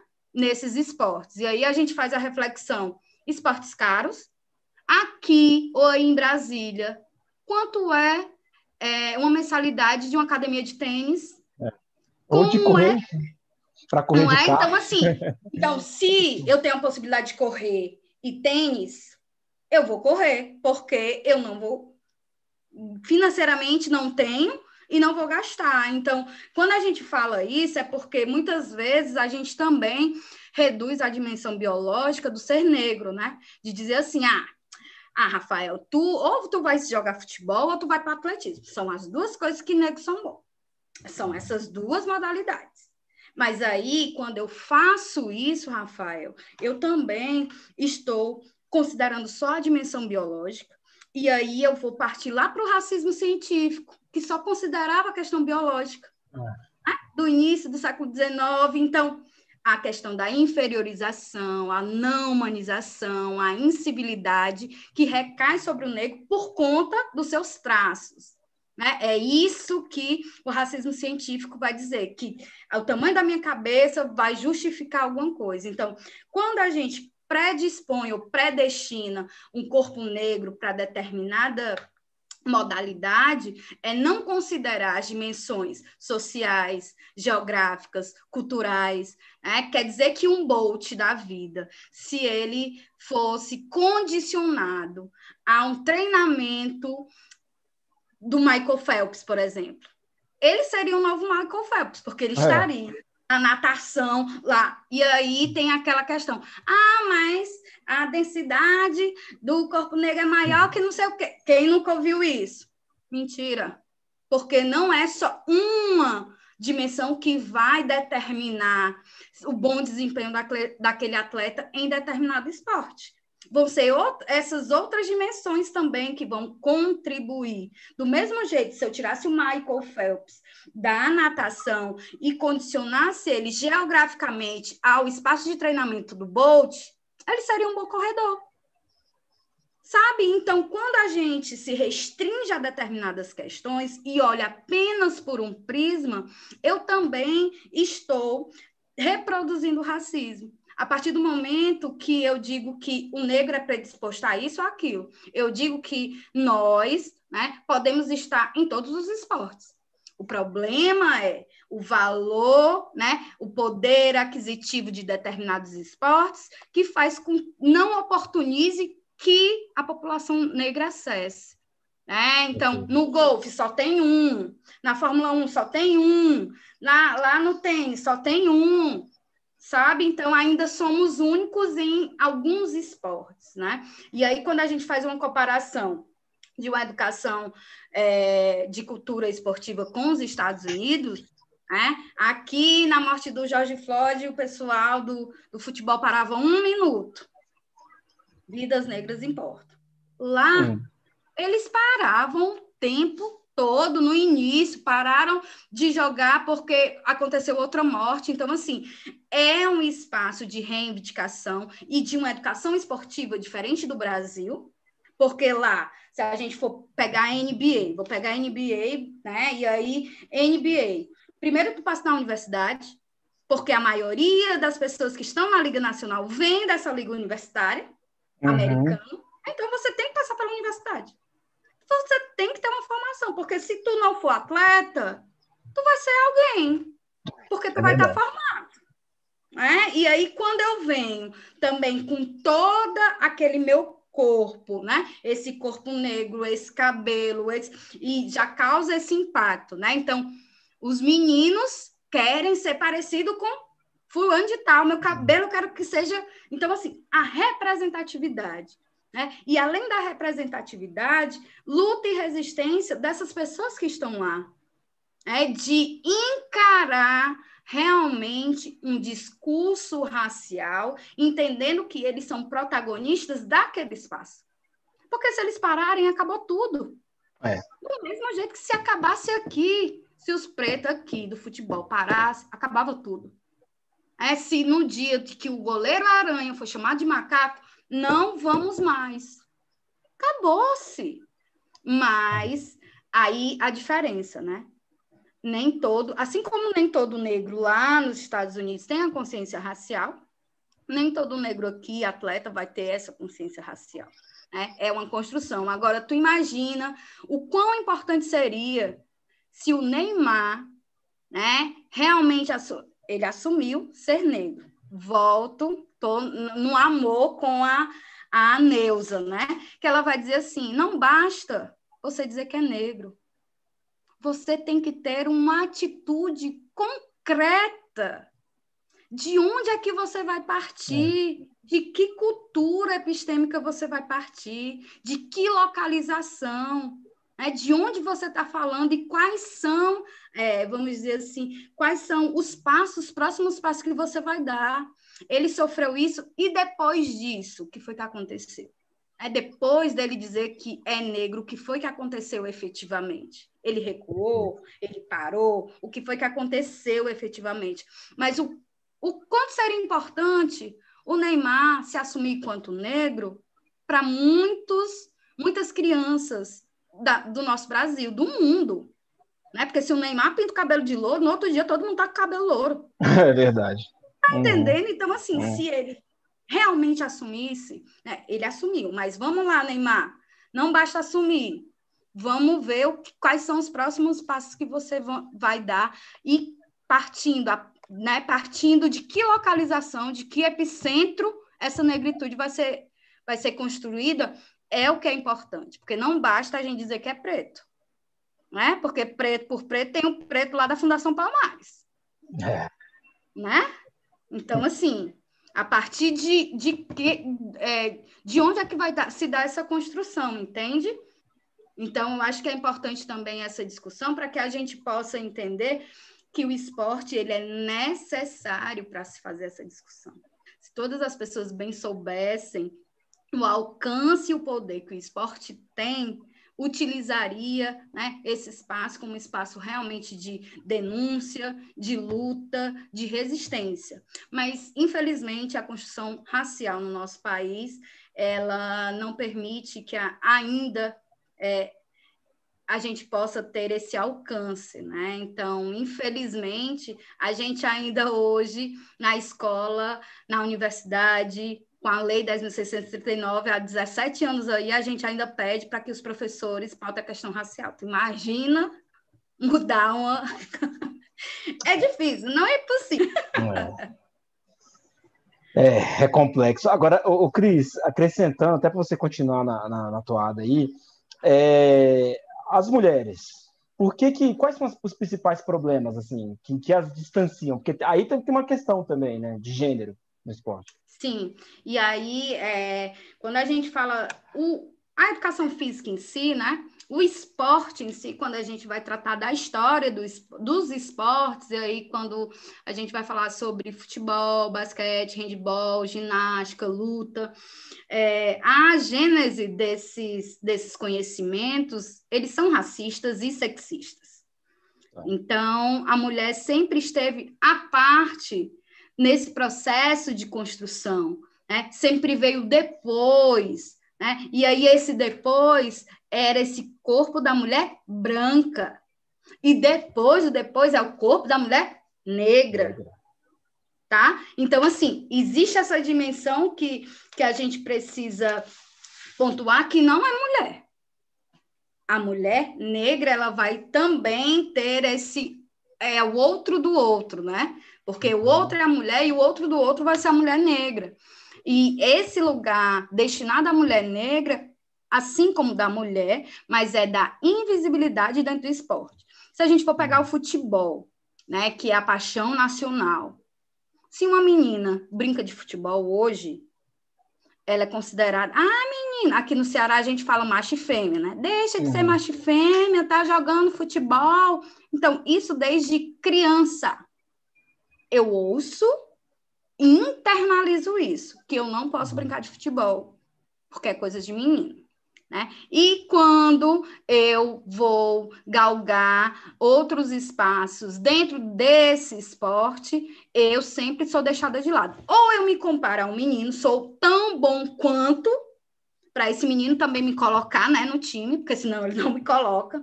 Não, vou colocar aqui a Cristiane, porque ela se garante. Mas se essa pessoa não for tão boa quanto esse menino, ela nem entra. Nem entra. É, é então, assim, Entendi. se a gente for parar para pensar é, e eu trago só a dimensão do futebol, que é essa paixão nacional, e aí depois a gente faz essa reflexão nesses outros espaços. É, o futsal, onde é que estão as escolas para as meninas? Não é. tem. No futebol, onde é que tem escolas, escola para meninos? Porque agora aqui, né, tá tendo essas franquias, do Flamengo, do não sei o quê, Fluminense, de todo mundo. Mas cadê essas franquias para as mulheres? Então, se elas quiserem, elas vão estar junto com os homens né, nessa disputa. Então, a invisibilidade da própria mídia, né, dentro da, nas transmissões, nas transmissões dos campeonatos mundiais de futebol, nos próprios campeonatos estaduais femininos, é gritante. É, então, eu ainda assim internalizo essa ideia de que esse esporte é destinado para homem.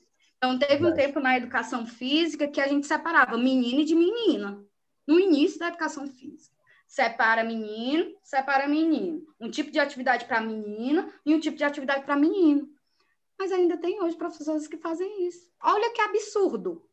Hoje ainda tem professores que pensam dessa mesma forma, de separar menino de separar menino. Então, assim, é, a nossa construção social, ela é baseada nessas desigualdades, né?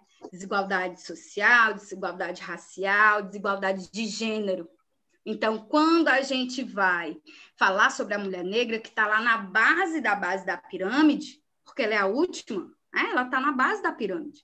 Então, você imagine o acesso da, de mulheres negras em determinados esportes. Ou elas estão né, no atletismo, onde está um maior enegrecimento realmente, no futebol, apesar de nós não, não estar na mídia, né, mas também no vôlei. Se a gente for olhar e observar o vôlei, Sim como a mídia trouxe o vôlei para a cena, para o centro, né? Depois do futebol é o vôlei, as transmissões, né? As mudanças de regras, elas foram fundamentais para que eu colocasse o vôlei dentro da mídia.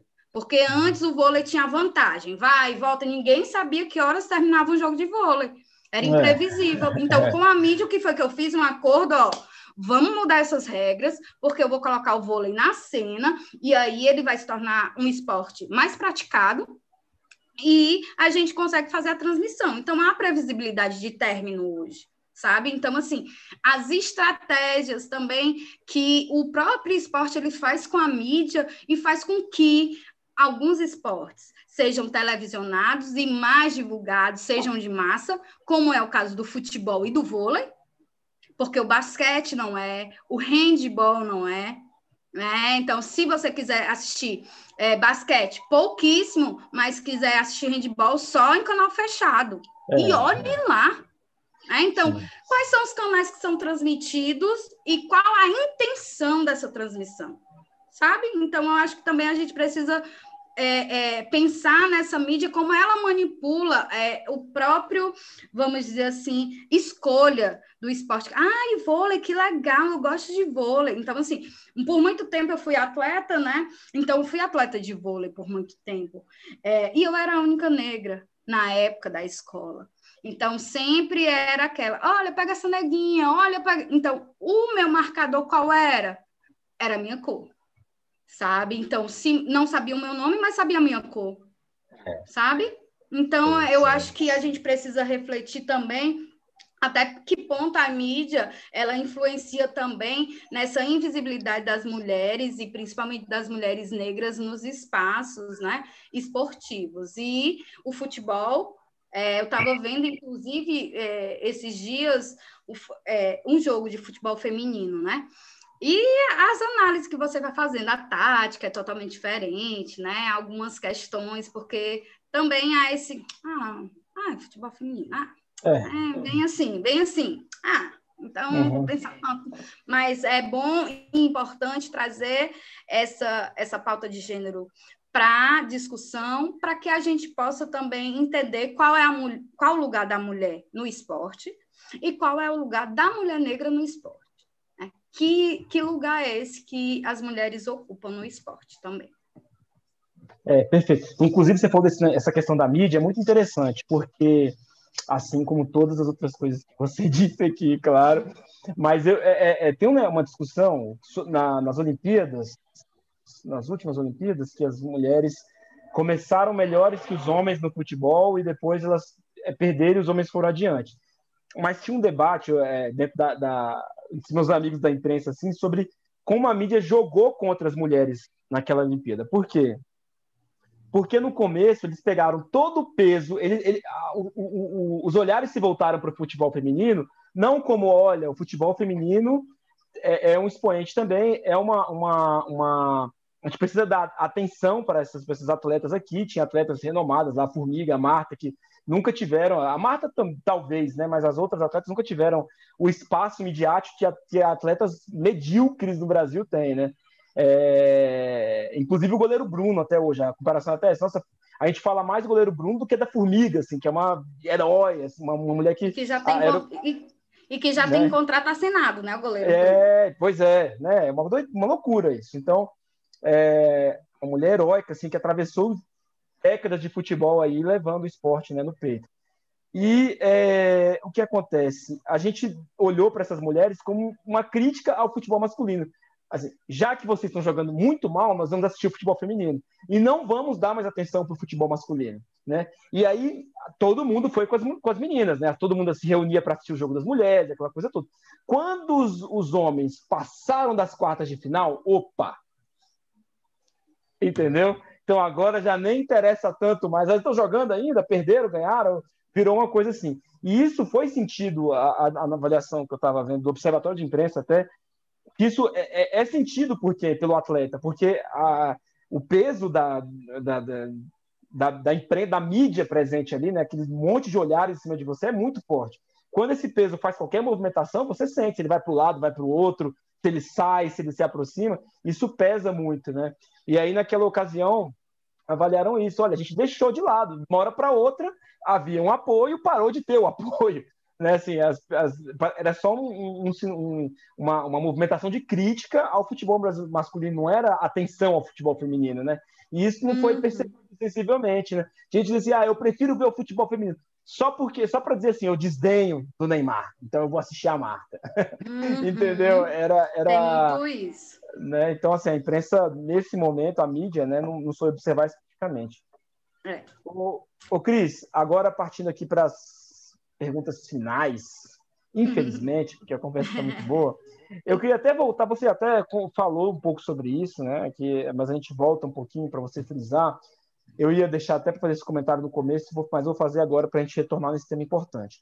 Quando a gente fala de educação, a gente, eu falei aqui que a educação é uma aliada, né? Mas tem um porém aí, né? Porque tem gente, tem muitas pessoas, inclusive dentro do movimento negro, de outros grupos minoritários, que é, gostariam de ver a educação fazendo mais. Em que sentido? Mudanças de currículo total, assim, para que já tem uma, uma orientação para isso, já tem uma norma para isso, né? mas que a gente tivesse uma outra, um outro modelo pedagógico, vai, que é, desse mais atenção ainda à questão tanto do negro, como da mulher, como da, da população LGBTQI+, é, que focasse nessas, nessas pautas. A, a, a educação precisa ser reformulada ou ou a gente deve pensar que são as pessoas que fazem educação que precisam saber trabalhar as ferramentas que tem hoje dentro, assim como você faz? É. E aí, hoje eu estava assistindo uma. Essa é uma pergunta bem difícil de responder, e antes de vir para cá, eu estava assistindo uma palestra do Munanga, né, que são questões que a gente precisa pensar a nossa prática. É, e assim, é um racismo estrutural, que a gente sabe, institucional, tá? Porque a partir do momento que eu estou no IFCE, é, é institucional, sim, a, as escolas, então a gente precisa romper, né? Esses espaços do racismo institucional e romper com as estruturas tão sólidas não é fácil. É, não é fácil de dizer assim, ah, vamos dar aqui uma receita de bolo para poder a gente contemplar isso. Não é. Né? Ou uma varinha de condão para que tudo isso aconteça. Não. Para que a gente estivesse aqui, volta a falar. Né? Muitos dos nossos morreram lá atrás, né? brigando por uma educação pública de qualidade e entendendo que a educação era um, né, um dos campos de ascensão social. É, se eu estou aqui hoje, se você está aí hoje, é por conta que nossos familiares acreditaram na educação como um meio né, de estarmos aqui. Então, a, a, o movimento negro ele sempre acreditou na educação como esse esse como um caminho, né, fundamental para que o, a população negra ascendesse. Isso é um fato. Tanto é que, se a gente for olhar também os processos, marcos legais, né, que fizeram com que mais negros e negras estivessem na universidade, na pós-graduação, então, fez com que é, nós pudéssemos sonhar, né? Porque até então era um sonho tão distante do mestrado e do doutorado, e ele se aproxima a partir do momento que entra mais negros e negras na, na pós-graduação, tem cotas, né? Algumas universidades é, têm cotas para pós-graduação, e que é, a nível de, de legalidade, né? A nível de leis, a gente avançou. Dizer que a gente não avançou é um, um equívoco né? Então, se a gente for parar para analisar legalmente, né, no campo educacional, houve um passo. Qual é o problema? O não cumprimento dessas leis. Aí é outra história. Perfeito. Né? Então, assim, é uma outra história o não cumprimento. A partir do momento que eu é, leio Afonso Arinos, que é a lei da criminalização do racismo certo? Que hoje é o dia da, eu acho que é o Dia Nacional da Discriminação, que é de, dessa lei do Afonso Arinos que vai criminalizar o racismo. Quem no Brasil foi criminalizado por racismo? Fato de é, o goleiro Aranha ser chamado de macaco, para mim não é injúria, para mim é racismo. E por que, que essa pessoa não foi punida? A lei existe, por que, que ela não é executada ou cumprida? E aí a gente volta para refletir. Quem são essas pessoas que estão no poder? Quem são essas pessoas que executam essas leis? Sabe? Então, assim, existe uma lei, que é a 10.639, que é a obrigatoriedade, da, a obrigatoriedade do ensino da história e cultura africana e afro-brasileira na educação básica e no ensino superior. Há 17 anos, essa lei foi criada. A minha pergunta é: por que não houve a implementação dessa lei até hoje? E aí a gente também parte na própria eh, estrutura é, da política que trata do monitoramento e avaliação da política, que não há de fato. É, então, é. assim, como é que a gente vai é, punir se não há um monitoramento, um monitoramento e avaliação dessa política? Fica complicado para a gente exigir algo se é, legalmente a institucionalização, por mais que a gente vá no Ministério Público Federal e peça que ele a, a gente aciona, mas aí ele cutuca lá né, a instituição mas a instituição faz do jeito que ela quer. É. E pronto, acabou. Né? Então, assim, é algo que a gente precisa pensar. Essa é uma parte da legislação que tem as crescemos, tem as falhas, mas a execução ainda é, faz com que a gente meio que. Ah, não vou fazer porque não vai ter punição. Da Entendi. mesmo jeito das de heteroidentificação, fraude é crime. Então, uma pessoa que fraudou, e eu vou trazer aqui a memória a vocês, aquele do INSS que se pintou de preto, na é para ser preso, porque fraude é crime. Ele só foi exonerado. E vai me dizer que ele não. Entende? É. Então, uma punição para quem viola, na maioria das vezes, não acontece. Isso faz com que essa pessoa. Ah, eu vou fazer porque não acontece nada mesmo. Não, ah, vou fazer, vou, eu vou dizer, porque o máximo que eu vou pagar é uma multa de 5 mil reais, e aí eu vou é. agredir mais uma vez, igual uma pessoa. Eu não gosto de ver esses, é, essa, esses insultos né, que acontecem. Fulaninho chamando, porque eu fico mal. Mas eu vi uma mulher dizendo assim: você é macaco, sim, na frente de todo mundo. Ela foi, pagou dois mil reais de multa, e no outro dia vai agredir outra pessoa. É.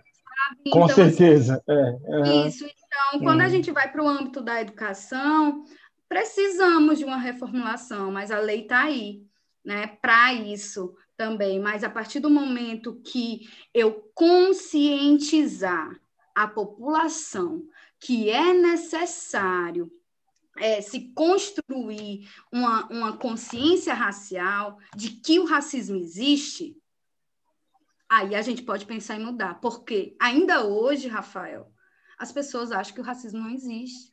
É. Ainda hoje a gente fala em mito da democracia racial. Ainda hoje a gente fala que somos todos iguais. Então, quando a gente diz de, a gente fala de desconstruir o mito da democracia racial, é justamente dizer assim, gente, não tem harmonia aqui não. Uhum. Gente, a gente não vive tudo igual não, a gente não parte do mesmo lugar não. Então, primeiro, a gente precisa pensar nessa conscientização, né? Essa conscientização que não é só do negro, volta a falar, é da sociedade como um todo em relação a tratar o racismo como um problema. A partir do momento que a gente não trata o racismo como problema, eu não vou conseguir fazer uma mudança curricular, porque não é problema. Eu não vejo uhum. como problema. É, então, como é que eu vou mudar, é, ter formação de professores, ter isso, ter aquilo, se eu acredito que não existe racismo? É. é. Então, são questões que a gente precisa refletir, que não Programas como o seu né, são fundamentais para que haja essa conscientização da sociedade desse problema que é o racismo, que ele estrutura a nossa sociedade. Então, afirmar a existência do racismo já é o primeiro passo. O segundo passo vai ser quando esses professores entenderem que existe o racismo e pensar, poxa, existe o racismo mesmo. De é. de professores, Rafael, hoje é, a gente teve uma formação em Jaguaribe, formação de professores, quase sem professores da educação básica, né, do ensino fundamental. Ninguém conhecia a lei 10.639 em 2019. Quantas pessoas conhecem a lei 10.639? Levanta o braço. Uma ou duas. A gente tinha quatro salas. Então, assim, eu estou falando de um município, certo? Que, que, nem sei quantas pessoas tem em Jaguaribe, mas assim, que é, o corpo escolar, que é responsável por essa desconstrução, não sabia que essa lei existia. Estou falando de um lugar no interior do Ceará. Tu imagina no Brasil. Tu imagina no Brasil. Então, assim, a partir do momento que eu tenho essa, vamos dizer assim, eu começo a ter essa conscientização, eu também começo a pensar nessa descolonização de mentes, porque, volto a falar mais uma vez, nós descolonizamos as mentes por, por essas discussões e tal, mas para uma efetiva educação antirracista, eu preciso colocar na prática, eu preciso vivenciar, eu preciso estar lá no chão da escola fazendo é, atividades de desconstrução dessa ideia do racismo, né? Então, é, é um processo difícil? É, é, mas não é impossível, porque os nossos, né, aqueles lá do movimento negro, achavam que era impossível. Uhum. Tu imagina esse pensamento que a gente está falando hoje, no início do século XX, 1920, 1920, na, na Frente Negra Brasileira, Abdias Nascimento, Lélia Gonzalez, que o contexto era bem pior do que o nosso. Bem pior. E conseguimos. Né? Logicamente que vai demorar um pouco? Vai. vai. Mas, assim, eu acho que esse trabalho, né, que cada um vai fazendo nesses espaços, em parceria, é fundamental para essa desconstrução. Né? É fundamental para que, ah, Cris, no IFCE vocês têm. Não, o IFCE é uma instituição, assim como qualquer outra, outra. instituição, ela é permeada Sim. pelo racismo. Entende? Então, assim, é. eu sou uma das, junto com a Valéria, junto com outro com, com alguns pretos e pretas que estão dentro do UFC, que a gente tenta fazer a diferença. E aí, quando a gente tenta fazer a diferença, Rafael é aquela coisa. Ah, o Rafael que está nisso aí. O Rafael é que está puxando. Rafael, sabe? E aí você. Uhum. Isso, aí você começa a pessoalizar uma luta que é coletiva. Ela não é minha, ela é nossa. Né? Se eu brigo pela instituição da Lei 10.639 no currículo, não é minha, é nossa. Né? É nossa, porque se a gente está lá fazendo a diferença, é um tanto contraditório o currículo permaneceu mesmo. A gente não fazer nada para isso acontecer. Aí a gente vai fazer o quê? Briga, faz isso, faz aquilo, aí a imagem que tem da gente é que a gente briga, que a gente não sabe dialogar, e aí vem todos aqueles estereótipos que aí você não quer mais ouvir a pessoa, porque você briga demais, porque você é muito agressivo, porque. É. Né? E aí é tudo é uma, isso. E é uma vem tentativa de diminuir o debate. E vem desqualificar e deslegitimar a nossa luta. sabe? É. Porque aí eu acabo não ouvindo, porque, ah, porque tu sempre vem com esses mesmos papos, sempre vem. E a minha responsabilidade enquanto é, educador, né, de pessoas críticas, de ter uma leitura crítica de, de mundo, como é que eu vou ler a partir de uma história? É. Que a gente sabe que não é uma história que não é verdade. É. É, então, qual é a minha responsabilidade? Então, a partir do momento que eu escolhi estar aqui, né, enquanto professora, eu escolhi também fazer com que é, esses alunos eles minimamente pensassem, pensem criticamente, para que lá no futuro eles minimamente saibam assinalar o que é que eu sou.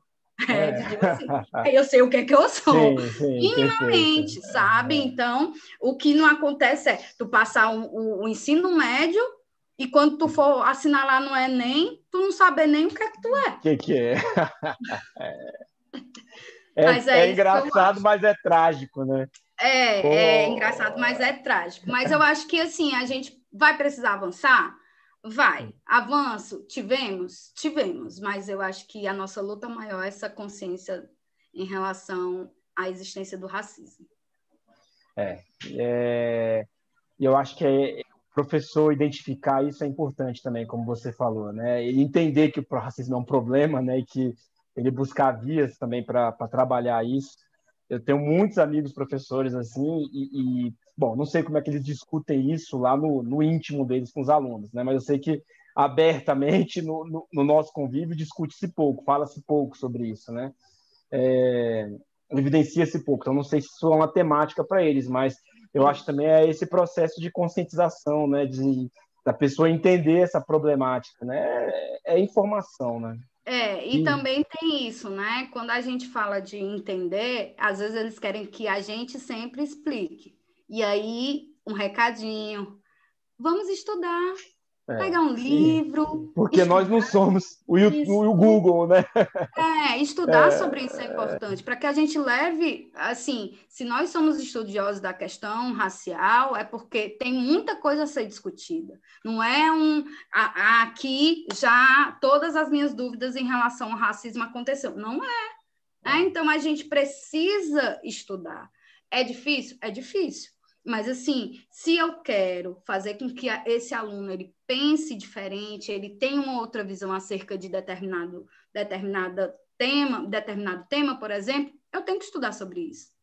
É, então, eu não vou ser negligente em levar um assunto que eu não domino ou que eu não estudei. Ah, então, assim, estudem, não peguem só as falas de N, sabe? Pessoas uhum. Aqui que são bambambam bam, bam no Instagram e reproduzam, não. Estudar é importante. Em relação a isso que tu falou, só para finalizar, eu estava falando com a turma, né? Que, antes daqui, e aí depois de toda a minha explicação e tudo, a professora pegou, fez uma intervenção e disse assim: Olha, eu estava com uma turma de criança, tinha um negro e um branco. Eu disse que todo mundo era igual, disse que todo. Aí eu, todo mundo não é igual. E é bom é. ser diferente. É diferente. Entende? Então, quando eu falo disso, né, dessa conscientização, é que mesmo nós, professores e professoras, ainda temos lá no íntimo que todo mundo é igual perante a Deus. Não, Deus não quer todo mundo igual, porque Deus também acharia chatíssimo ser todo mundo igual. Então, todo mundo é diferente e precisamos respeitar o outro que é diferente, que tem as características diferentes de mim, que tem um cabelo diferente do meu, né? E aí são essas construções, construções sociais que construímos e que podemos desconstruir. Ah, se a gente construiu, a gente pode desconstruir. Perfeito. O, o Cris, é, a última pergunta agora, é, inclusive a gente muda mais uma vez de assunto, mas eu acho que é importante a gente tocar nisso também, principalmente essa semana. Qual que é a importância do terreiro? A gente já falou isso aqui outras vezes, hein? Esse debate não é uma. Inês já, já tocou nesse tema outras vezes, mas é importante a gente reforçar. Qual que é a importância do terreiro para o combate ao racismo no Brasil? E aí a minha história com o terreiro é uma história que também parte da universidade, né? Que eu vou conhecer o meu pai de santo no mestrado. Ele também entrou na mesma turma que eu do mestrado. Então, assim como todas as outras pessoas, eu morria de medo, demonizava, como todo mundo demoniza, né? As religiões de matriz africana. E foi a partir dessa, desse permitir conhecer que eu fui né? Uhum. Ao terreiro. E nessa ida ao terreiro, eu vi que não tinha nada demais. Eu vi que, ai, conversa, a entidade conversa com você, conversa. Não tem nada demais, porque a gente fala de algo que a gente não conhece. Uhum. Tá? Então, são construções que a gente não vai lá, não conhece, nunca foi no terreiro, mas assim, tu demoniza. É verdade. Então, é, a gente não não se permite conhecer, assim como faz com reggae, com funk, que criminaliza, diz que é música de vagabundo e isso e aquilo, mas não permite conhecer, por exemplo, uma música de Bob Marley que fala de uma luta, de uma justiça social, por exemplo. É? Então, muitas vezes a gente já cria esse bloqueio. E aí eu me permiti ir. E nessas inquietações, né, eu já sou é, que eu frequento o terreiro já faz quase 10 anos, que foi 2010 que eu iniciei, e todas as inquietações, e nessas inquietações também entendendo que o espaço de terreiro é um espaço de vivência. Uhum. Ninguém aprende as coisas do terreiro lendo um livro, né? Não aprende, porque no terreiro, ao invés de perguntar, a gente pergunta menos e vive mais. Porque certo. quando a gente entra no terreiro, a gente tira é, o chinelo para pisar no chão e ter humildade, porque muitas vezes a gente não tira o chinelo, ai, não, eu não gosto de tirar o chinelo, mas lá a gente tira o chinelo para ter esse contato, né? Essa, com essa energia. E é também um, um sinônimo de humildade, porque se eu tenho humildade para tirar o meu chinelo para entrar naquele espaço, né? E, deixo, e, e, isso deixo todos os meus títulos de fora, porque lá eu sou EQED Cristiane, eu não sou a doutora, não sou a formada em educação física, não sou a intelectual, não.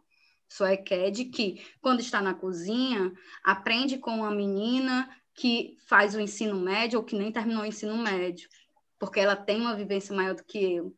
Então, eu consigo compartilhar conhecimento sem haver essa hierarquia, eu sei mais ou eu sei menos. Eu vou sempre aprender com o meu mais novo e aprendo com o meu mais velho. É, e esse aprender com o mais novo e com o mais velho é, já é um diferencial, né? Você uhum. aprende com esse e aprende com aquele. Certo. E quando a gente também está no terreiro, essa questão da ancestralidade ela é fundamental, né? Esse é um eixo, vamos dizer assim, é uma categoria que se trabalha é, que se trabalha para que a gente possa, de certa maneira, aprender com quem veio antes de nós. Né? com esses mais velhos. E aí, quando a gente, pelo menos na minha família, a gente respeita muito os mais velhos, né? Hoje tem algumas pessoas que já não dá importância muito para isso, mas essa questão da tradição, mas de pedir a benção, né? A benção, a, para o pai, para a mãe, para o avô, para a avó. Então, era uma tradição na minha família isso. Então, quando eu adentro no terreiro, esse respeito com os mais velhos também ele acontece, né? E que e hoje em dia essa importância também a gente é zero, porque hoje o menino não respeita mais o professor que está lá, né?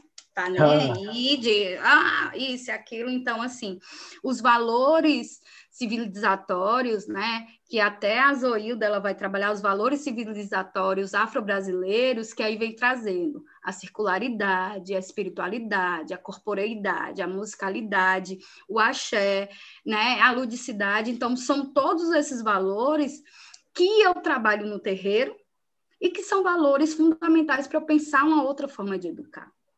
É, que muitas vezes, é, inclusive, quem quiser ter acesso a esses valores civilizatórios, é, a Zoída Trindade ela foi responsável é, pelo projeto A Cor da Cultura.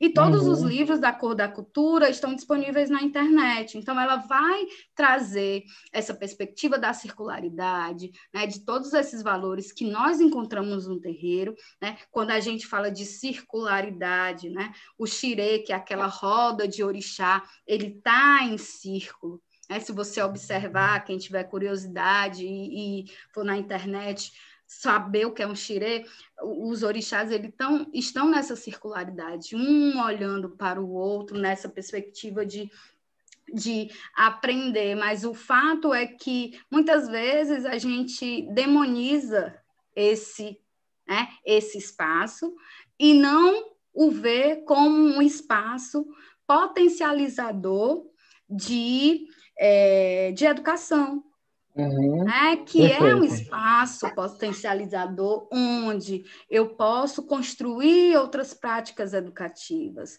onde eu vou mudar o meu olhar em relação aos orixás entendendo que os orixás e a relação com a natureza, né, o candomblé e a relação com a natureza, ela é fundamental para que o candomblé exista, né? Então, assim, é, entender que cada orixá tem a sua é, tem a sua especificidade, né? E nessa especificidade eu posso aprender várias várias coisas. E também uma, algo que o meu pai de santo tem feito, inclusive é uma divulgação já, que é o curso Exu nas escolas. É um curso online que vai tratar da não satanização do Exu.